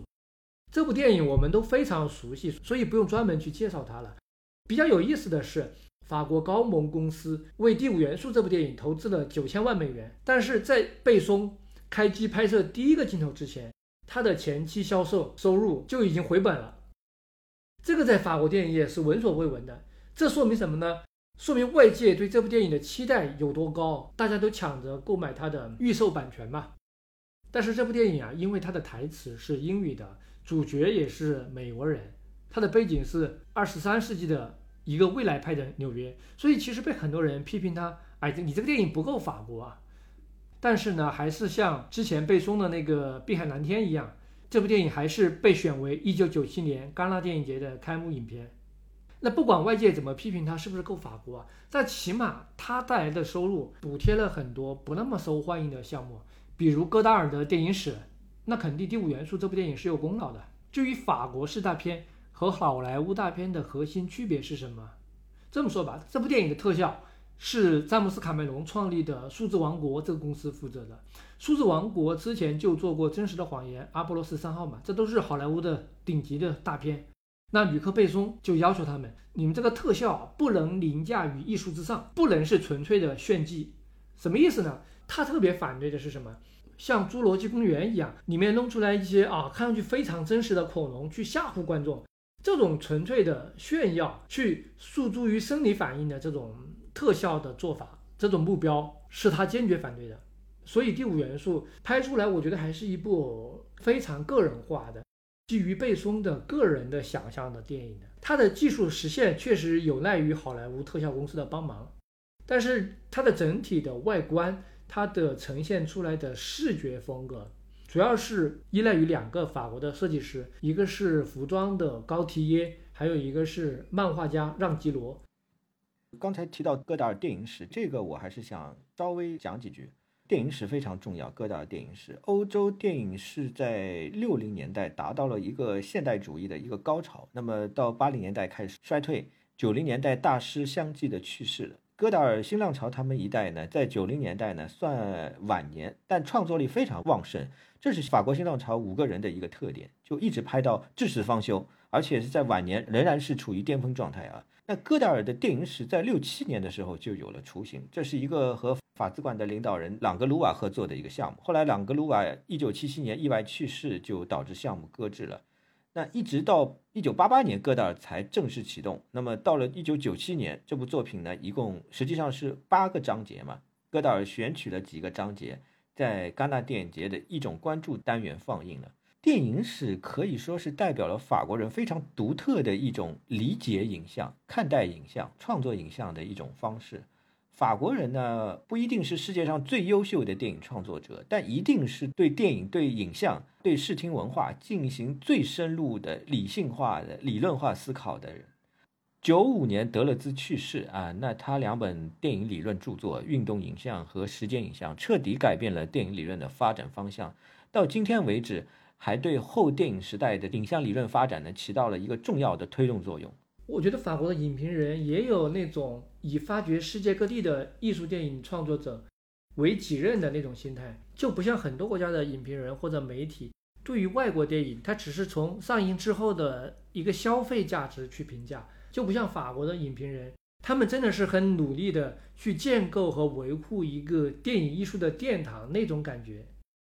只有法国有。嗯，他们是把电影和知识和人的思维。和社会政治这些元素结合的更加紧密嘛，对于电影的娱乐的一面、消费的一面还是比较抵制的啊。那么戈达尔的电影史是典型的论文电影啊，是录像电影。但是呢，我们也不能够把这部作品仅仅看作是一篇论文，它而且是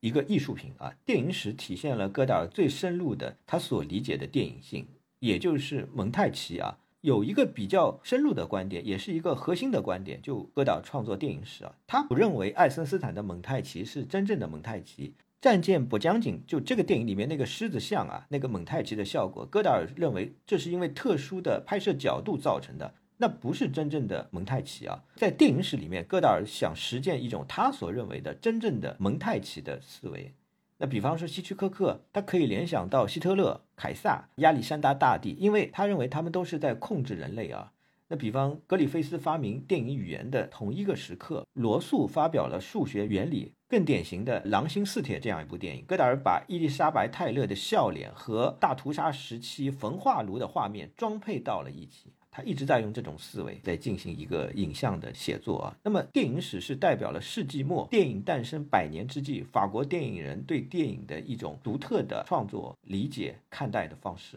从九几年到两千年前后，世界上出了一大批对电影百年历史做反思的作品。那戈达尔的电影史绝对是这里面最重要、最具思辨性的一部。后边呢，我再补充一个发生于一九九七年的法国重要的社会事件，它跟电影好像没有直接的关系，但其实关系挺大的。我们知道，法国常年存在一个非常核心的社会问题，就是殖民帝国结束之后带来的一个移民问题。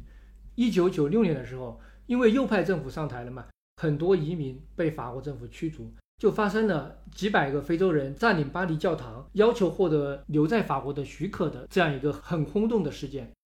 著名的明星埃曼纽尔·贝阿就参与了这次抗议嘛。有一张贝阿抱着一个非洲女孩流眼泪的照片，是这场运动里面一幅非常著名的肖像。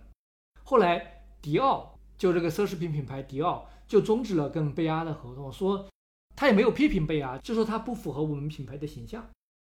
到了第二年。一九九七年的时候，当时新上任的内政部长德布雷是以对待移民的强硬态度著称。他搞了一个移民法令，就想实现非法移民清零的这样一个目标，就公布了一系列防止非法移民入境法国的严苛的管制措施。其中有一条，他要求法国接待外国访客的接待者或者房主，在外国访客离开法国之后，要主动去地方政府申报，说哎，外国人已经走了，没有滞留在法国。这个就等于是发动群众嘛，要老百姓也来担负起这个管控移民的责任。这样一个政策一出来，就在社会上激起了很大的反对的声音。那最早站出来反对这个法令的是六十六个电影导演，他们举行了一个新闻发布会，在《世界报》《解放报》上面发表了公开信，反对这个移民政策。这个公开信是两个导演费兰和戴普勒尚起草的，签名的主要是很多是年轻一波的导演，包括阿萨亚斯。奥迪亚尔、卡索维茨、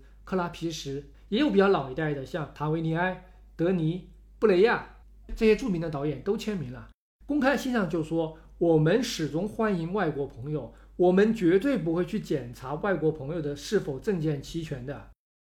费兰跟戴普勒尚后来还说：“法国是存在很多社会问题，但现在移民是被当局拿来作为这些社会问题的替罪羊，这样是不对的。”后来他们的公开信。就也得到了很多艺术界、文化界的人士的联署支持，大概有几万人的签名，影响很大。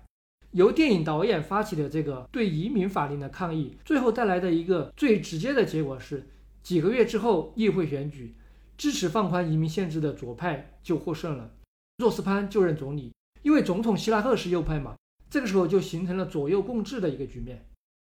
电影导演出来抗议这个事儿，就非常类似于一九六八年的五月风暴。那个时候也是电影界、艺术界对社会问题发出最直接的声音，用行动来反对。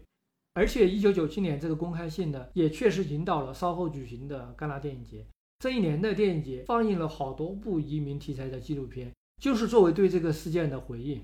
说到九七年戛纳电影节呢，其实也体现了刚才老马你讲的这个遗产电影的这个特色。当年戛纳电影节给伯格曼颁发了五十周年大奖，所谓金棕榈当中的金棕榈，其实就是借这个由头来向经典大师致敬啊。因为伯格曼无论如何都不愿意来，就愿意待在他那个小岛上。但伯格曼确实实至名归。伯格曼一九八二年拍完了《芬妮与亚历山大》之后就宣告退休了嘛，但是名声不降反升。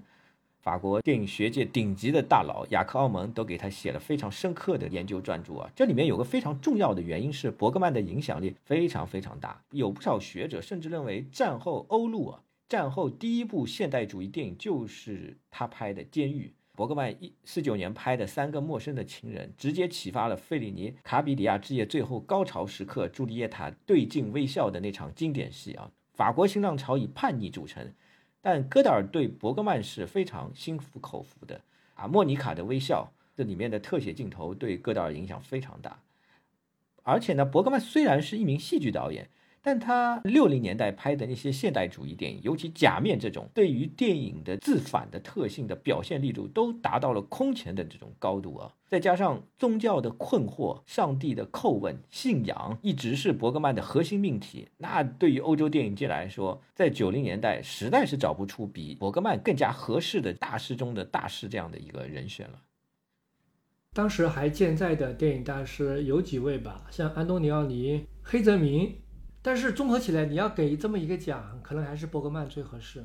从辈分、从影响力、从艺术高度，伯格曼确实是最合适的人选。接着刚才的话题说啊，从传统上来讲，法国的电影导演是经常参与政治示威的。那比如在五六十年代，法国人反对阿尔及利亚战争，当时有一个著名的一百五十九人宣言，里面就有雷乃特吕弗签名。更著名的还有一九六八年抗议罢免朗格鲁瓦的事件嘛？那个时候法国电影界几乎是倾巢而出了。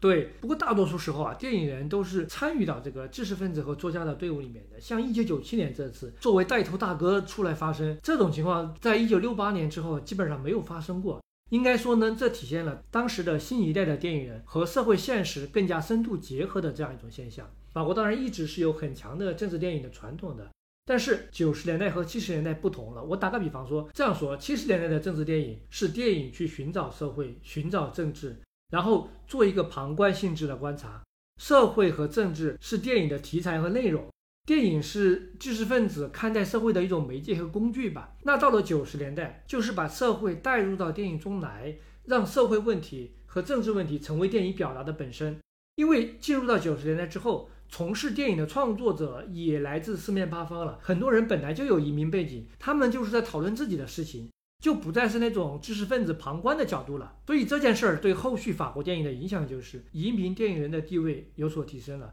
移民题材的数量也大大增加了。我们看后面很多年的戛纳电影节入围的电影，都有很大一部分比例是来自法国和非洲一些法国前殖民地国家的电影，很多都是讨论这方面的事儿。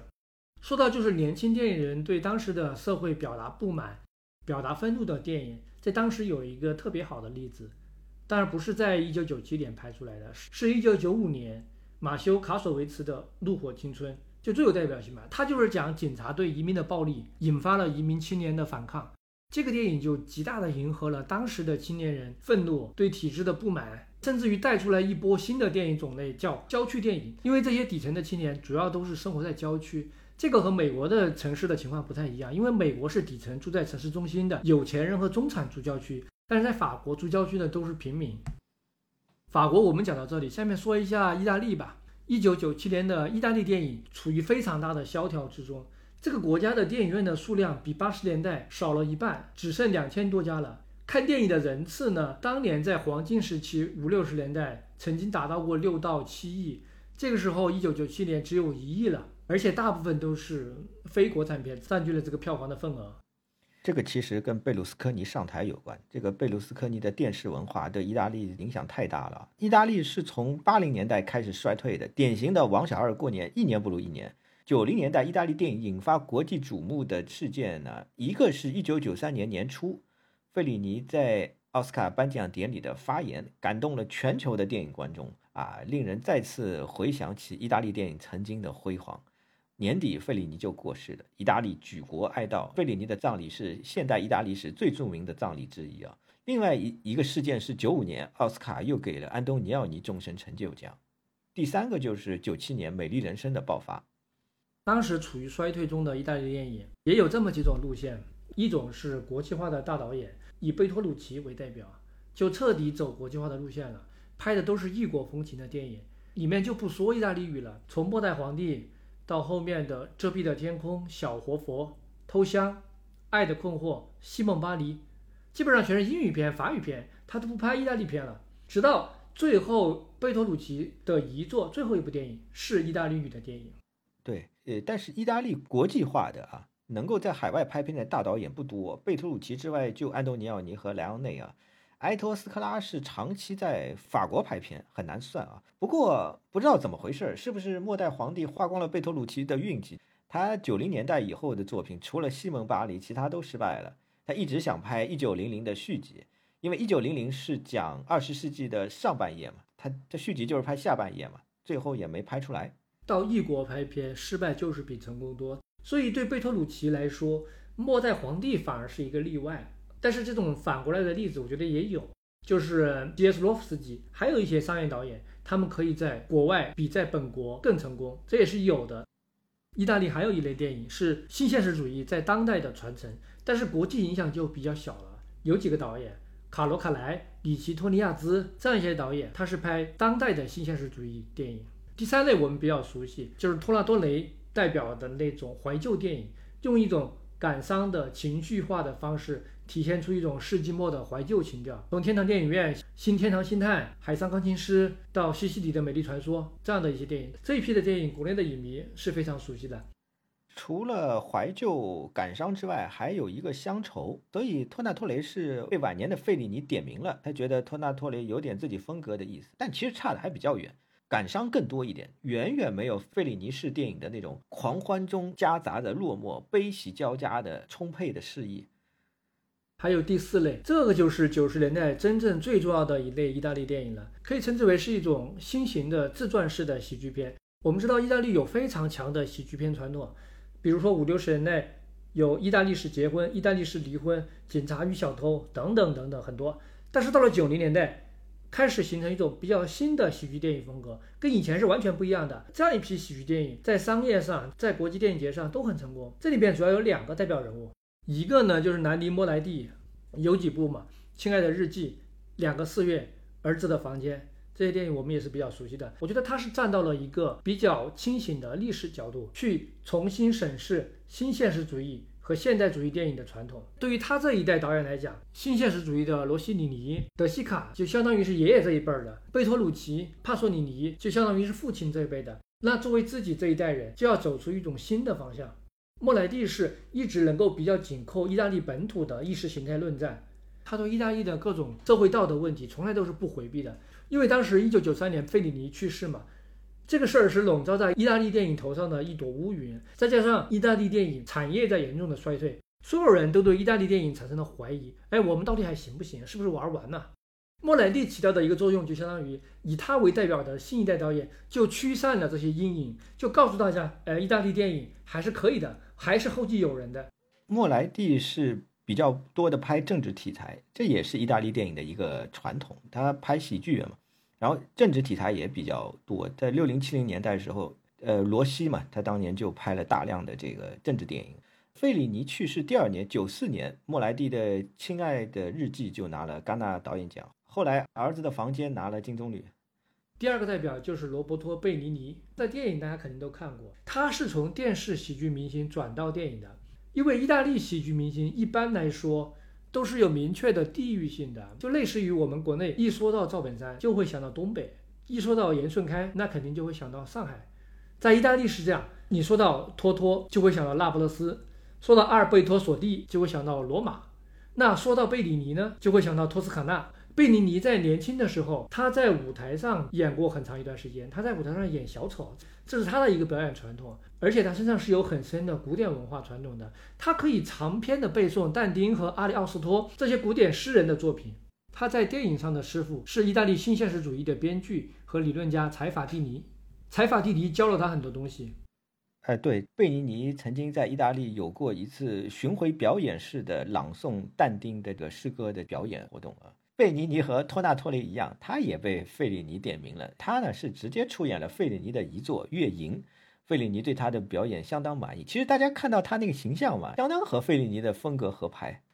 一九九七年正好是贝尼尼的一个巅峰。《美丽人生》作为大屠杀电影取得了巨大的成功，你前面也提到了，但是这个电影呢也是有一定争议的，因为前两年观众刚看过《辛德勒名单》嘛，有人不接受用喜剧的方式去处理大屠杀的题材，但是贝里尼其实原本就是一个非常善于使用反差的导演，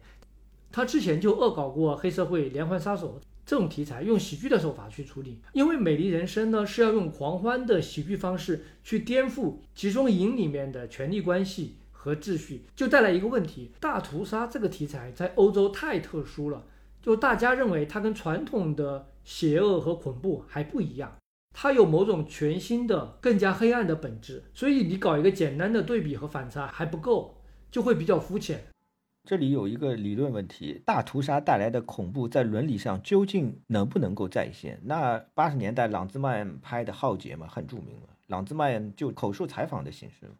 他觉得不能够再现。那意大利当时六零年代很著名的导演彭泰克沃，就是拍《阿尔及尔之战》那个导演嘛。二他拍《阿尔及尔之战》之前有一个零点地带，那个电影呢看过的人不多，但是呢里面有一个镜头，它是拍摄女囚在电网上被电网电死，它是用仰视的平移镜头来拍摄的。这个呢当年被李维特是骂的。狗血喷头，李维特就抓住这个镜头不放了。他认为平移镜头本身也是一个道德，当年是被骂到他觉得这个人其实就应该拖出枪毙了。后来金德勒的名单出来之后，戈达尔和李维特直接骂斯皮尔伯格就是个人渣了，一点都不客气。他们觉得怎么可以用钱来买故事呢？怎么可以拍这种虚构电影呢？戈达尔后来二零零一年的时候，那部电影《爱的挽歌》，他特地拍了一个段落来攻击辛德勒的名单。对，在欧洲，辛德勒的名单存在非常大的争议。欧洲人对待大屠杀这件事的态度，我们有时候很难理解他们的一些点啊。所以，贝尼尼在处理《美丽人生》这个题材的时候，一开始他也挺头疼的。后来他的做法，一个就是向他的老师柴法蒂尼学习，从擦鞋童、偷自行车的人、风烛泪这些电影里面找到了纯真的价值。还有一个就是他取材他父亲的经历，因为他父亲本来是一个农民，后来在二战的时候被抓壮丁去打仗，进过集中营，也有一点类似的经历。就最后贝里尼提炼出来一个要旨，就是要用生命的代价去保护纯真，纯真是一种最重要的善良和正义嘛，他这么认为。所以可以用这个去对抗大屠杀所包含的人性的极端的恶，这样去对比分量才够。另外啊，我觉得这个电影还有一个特别重要的意义是，它重新的书写了意大利的立国神话。在这个意义上，《美丽人生》和四十年代的新现实主义电影是一样重要的。我们知道，《罗马不设防的城市》这部电影对意大利的意义在于，它相当于是二战后意大利重新立国的一个意识形态根基。它把意大利人在战后的民族身份认同建立在战胜纳粹和法西斯主义的记忆之上。那《美丽人生》就相当于在世纪之交的时候，来重新清理意大利人的历史包袱，面向二十一世纪。当时还有好几部电影都有这个作用，比如说西西里的美丽传说嘛，也是一样的。哎，对，但这个话题展开起来会没完没了。罗西尼不仅是罗马不设防的城市，他后面拍摄的战火也是。这个电影是六个片段嘛，它是从南到北这样的一个顺序来拍摄的。为什么从南到北？因为意大利一八六零年全国统一的那个过程当中，也是从南到北的，这显示出罗西里尼对于意大利这样的一个民族文化的一种深刻的一个理解、认同与表达。在此，我必须个人化表达一下啊，作为这个我们意大利篇章的一个结尾啊，我推荐一部关于集权政治与日常生活关系的电影，就是埃托斯克拉一九七七年的《特殊的一天》，主演是我最爱的两位意大利演员。马斯楚安尼、马叔和索菲亚·罗兰阿姨，这部电影我觉得足以代表巅峰意大利电影最特殊的一种表达情感的方式，在无限的轻柔曼妙和沉重压抑之间，在最电影化的空间调度之下，抵达了人性最深处的那个真实的面相。你在这部电影当中可以看到对人存在于世间之价值与意义的深刻理解。你推荐的特殊的一天，那我觉得还可以提一下大岛主的《感官世界》，它比特殊的一天还要早拍一年。里面就有一场男主角在街上和一支日本军队相向逆行的戏。其实他说的就是普通人处在军国主义那种时代氛围之下，他该怎么选择自己的日常生活呢？这个电影说的就是啊，投入到肉欲之欢里面吧。那意大利聊完了，我们来聊一下英国吧。英国其实不用特别详细聊。因为英国比较特殊，在它一方面也面临着和欧洲其他国家一样的困境，本土电影在九十年代处于衰退当中。但是呢，因为语言文化的关系，英国电影和好莱坞电影的关系太紧密了，很多好莱坞电影也可以说是英国电影。所以好莱坞发达，英国是沾光的。比如说《零零七之明日帝国》，一九九七年的，它就非常成功嘛。而且这部电影也是在开拍前就回本了，跟《第五元素》一样。不过呢，第五元素是靠版权预售，明日帝国是靠宝马这些品牌的植入广告，这也是史无前例的。但是英国的商业电影总的来说就是比较单调，很多人就吐槽，你除了憨豆和邦德还有啥？确实没啥了。哦，这一年有一部爆款喜剧《光珠六壮士》，当年挺火的。说吐槽的话，最著名的吐槽就是特里弗嘛。特里弗当年对英国电影有一个非常著名的吐槽：英国与电影不兼容，这是一个特里弗的著名吐槽嘛？因为英国是一个把戏剧放在第一位的一个国家，他们有文字癖，所以一直影响到电影的发展。他们对电影这件事情。电影在英国文化当中的地位一直不高，他们中上阶层的人士还是比较喜欢文学跟戏剧啊。这个扯远了，回到九七年，九七年有一个 诺兰，诺兰的处女作是在九七年拍摄完成的《追随》。对，诺兰的神话是从这一点起步的。说到诺兰呢，我们也可以在这里预告一下，我们后面应该会做一期聊诺兰的节目吧，配合一下《奥本海默》的上映。就在前面聊法国的时候提到了遗产电影这个概念，英国也有遗产电影这个概念，就是《你至于情感》《伊丽莎白》《莎翁情史》都是这个脉络的，就拍摄自己的古典文化。除此之外呢，当时英国也有一批年轻的导演，他们在效仿美国的独立导演，比如科恩兄弟、山姆雷米，去拍一些低成本的制作。年轻导演这里边，一九九六年有一部《拆火车》，是讲的青年文化的。九七年还有一部其实挺有个性的电影，有点被忽视。演员加里奥德曼执导的《切勿吞食》，他入围了戛纳主竞赛，也是讲青少年文化，可以看作是九零年代英国电影的一个特色。那后面我们稍微再讲一点东欧国家吧，因为九十年代初共产主义秩序解体了，东欧国家向市场经济转变，政府对电影的投资和补贴就大幅的减少了，所以整个九十年代东欧国家的电影产量。是灾难性下滑的，这里面大概只有波兰相对好一点，政府还维持了相对比较大的补贴，还能够维持生产。像匈牙利、捷克这些曾经的电影还比较不错的国家，暂时就只能靠出租设备和摄影棚来提供国际合拍合作，去维持行业的存在了。大家以为啊，就像东欧这些国家，对吧？长期被社会制度折磨，然后它解体之后，突然之间会出现。啊，就是社会制度变了嘛，什么都可以拍了，电影解放了，对吧？没有，影院全部被好莱坞电影占领了，所以这一点其实还是体现出电影业的一个非常复杂的面向，没有那么简单。虽然东欧电影业那个时候快垮了，但是东欧从来不缺少大师。有一个比较显著的动向是，东欧的大师导演这个时候全部转向国际合作了，像基斯洛夫斯基去了法国嘛，和 M.K.Two 的马林卡密兹合作拍了著名的蓝白红三部曲。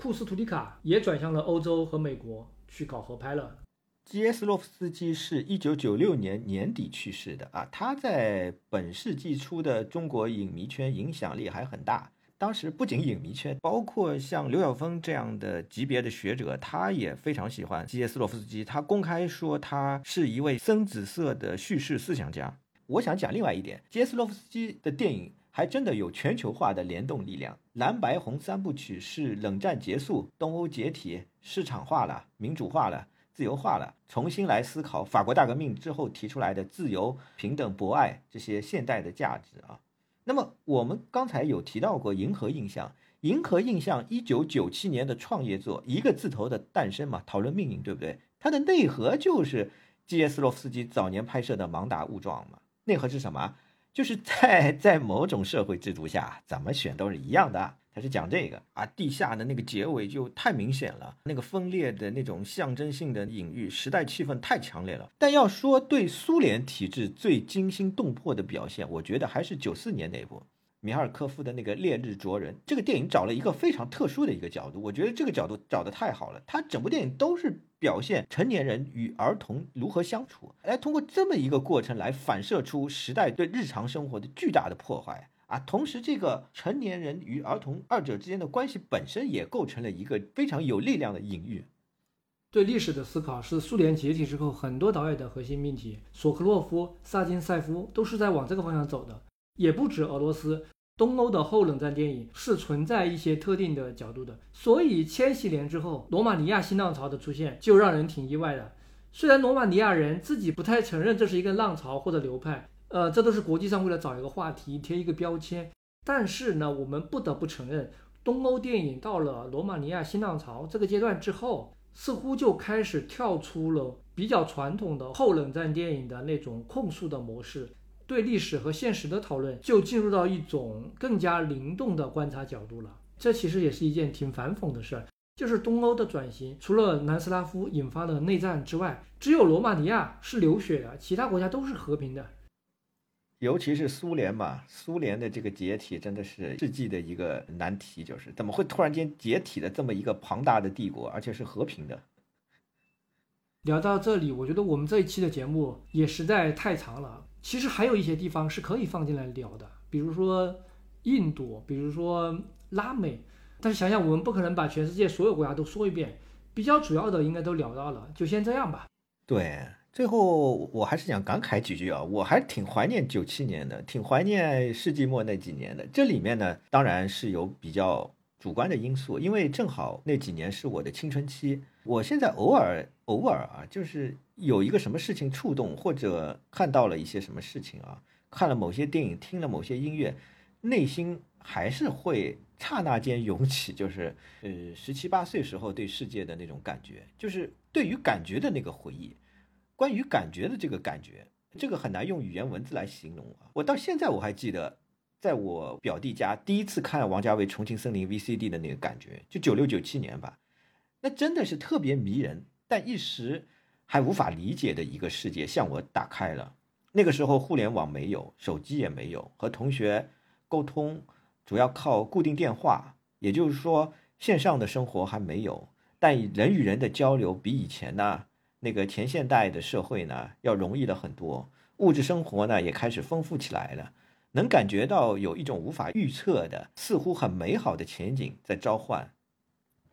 我觉得世纪末的心态和当下的心态最大的区别就是，当时就真的相信一切都会越变越好的，我们是往上走的。就算当时的电影业危机重重，但是大家好像还是能找到各种办法去自救。我们之前讨论的过程中。好几次讲到了后影院时代，其实也就是影像泛滥了，到处都是视频嘛，还都是短视频。但是我不是一个保守主义者，我认为这一切都是自然而然会发生的。影像的解放是必须的，就跟互联网一样，线上生活让肉身的交流变得越来越稀缺，但线上生活又可以让同样的灵魂找到彼此。嗯，现在回过头来看世纪末的那几年，最动人。最迷人的地方是能看到一种变局正在发生，不论是商业电影还是艺术电影，再或者是戈达尔电影史那种讨论人的思维和影像关系的非影院作品，都代表了电影世纪的一个将要完成的，不是总结的总结。我突然想到，如果再过一二十年，我不知道那个时候流行什么自媒体平台，播客这个形式不一定还在。如果我们还想得起来的话，也许可以来回顾一下二零二三年。那个时候一定可以把今天看得更加清楚。那谢谢大家的收听，这一期的节目就到这里结束吧。最后呢，向大家介绍一下，我们电影巨变目前在各大主流的播客平台都有上架，包括小宇宙、喜马拉雅、苹果播客、网易云音乐、QQ 音乐、Spotify 等等。特别建议大家，如果还比较认可我们这个节目，麻烦你在你平时使用的平台上点一下关注我们。目前来说，这个是大家对我们最大的一种帮助了，因为提高关注的数据会有助于我们在各个播客平台获得比较多的曝光，提高曝光，对我们继续做好内容，后面会有非常直接的推动作用。在这里，谢谢大家，谢谢大家，我们下一期节目再见。一九九七年过去了，我很怀念他。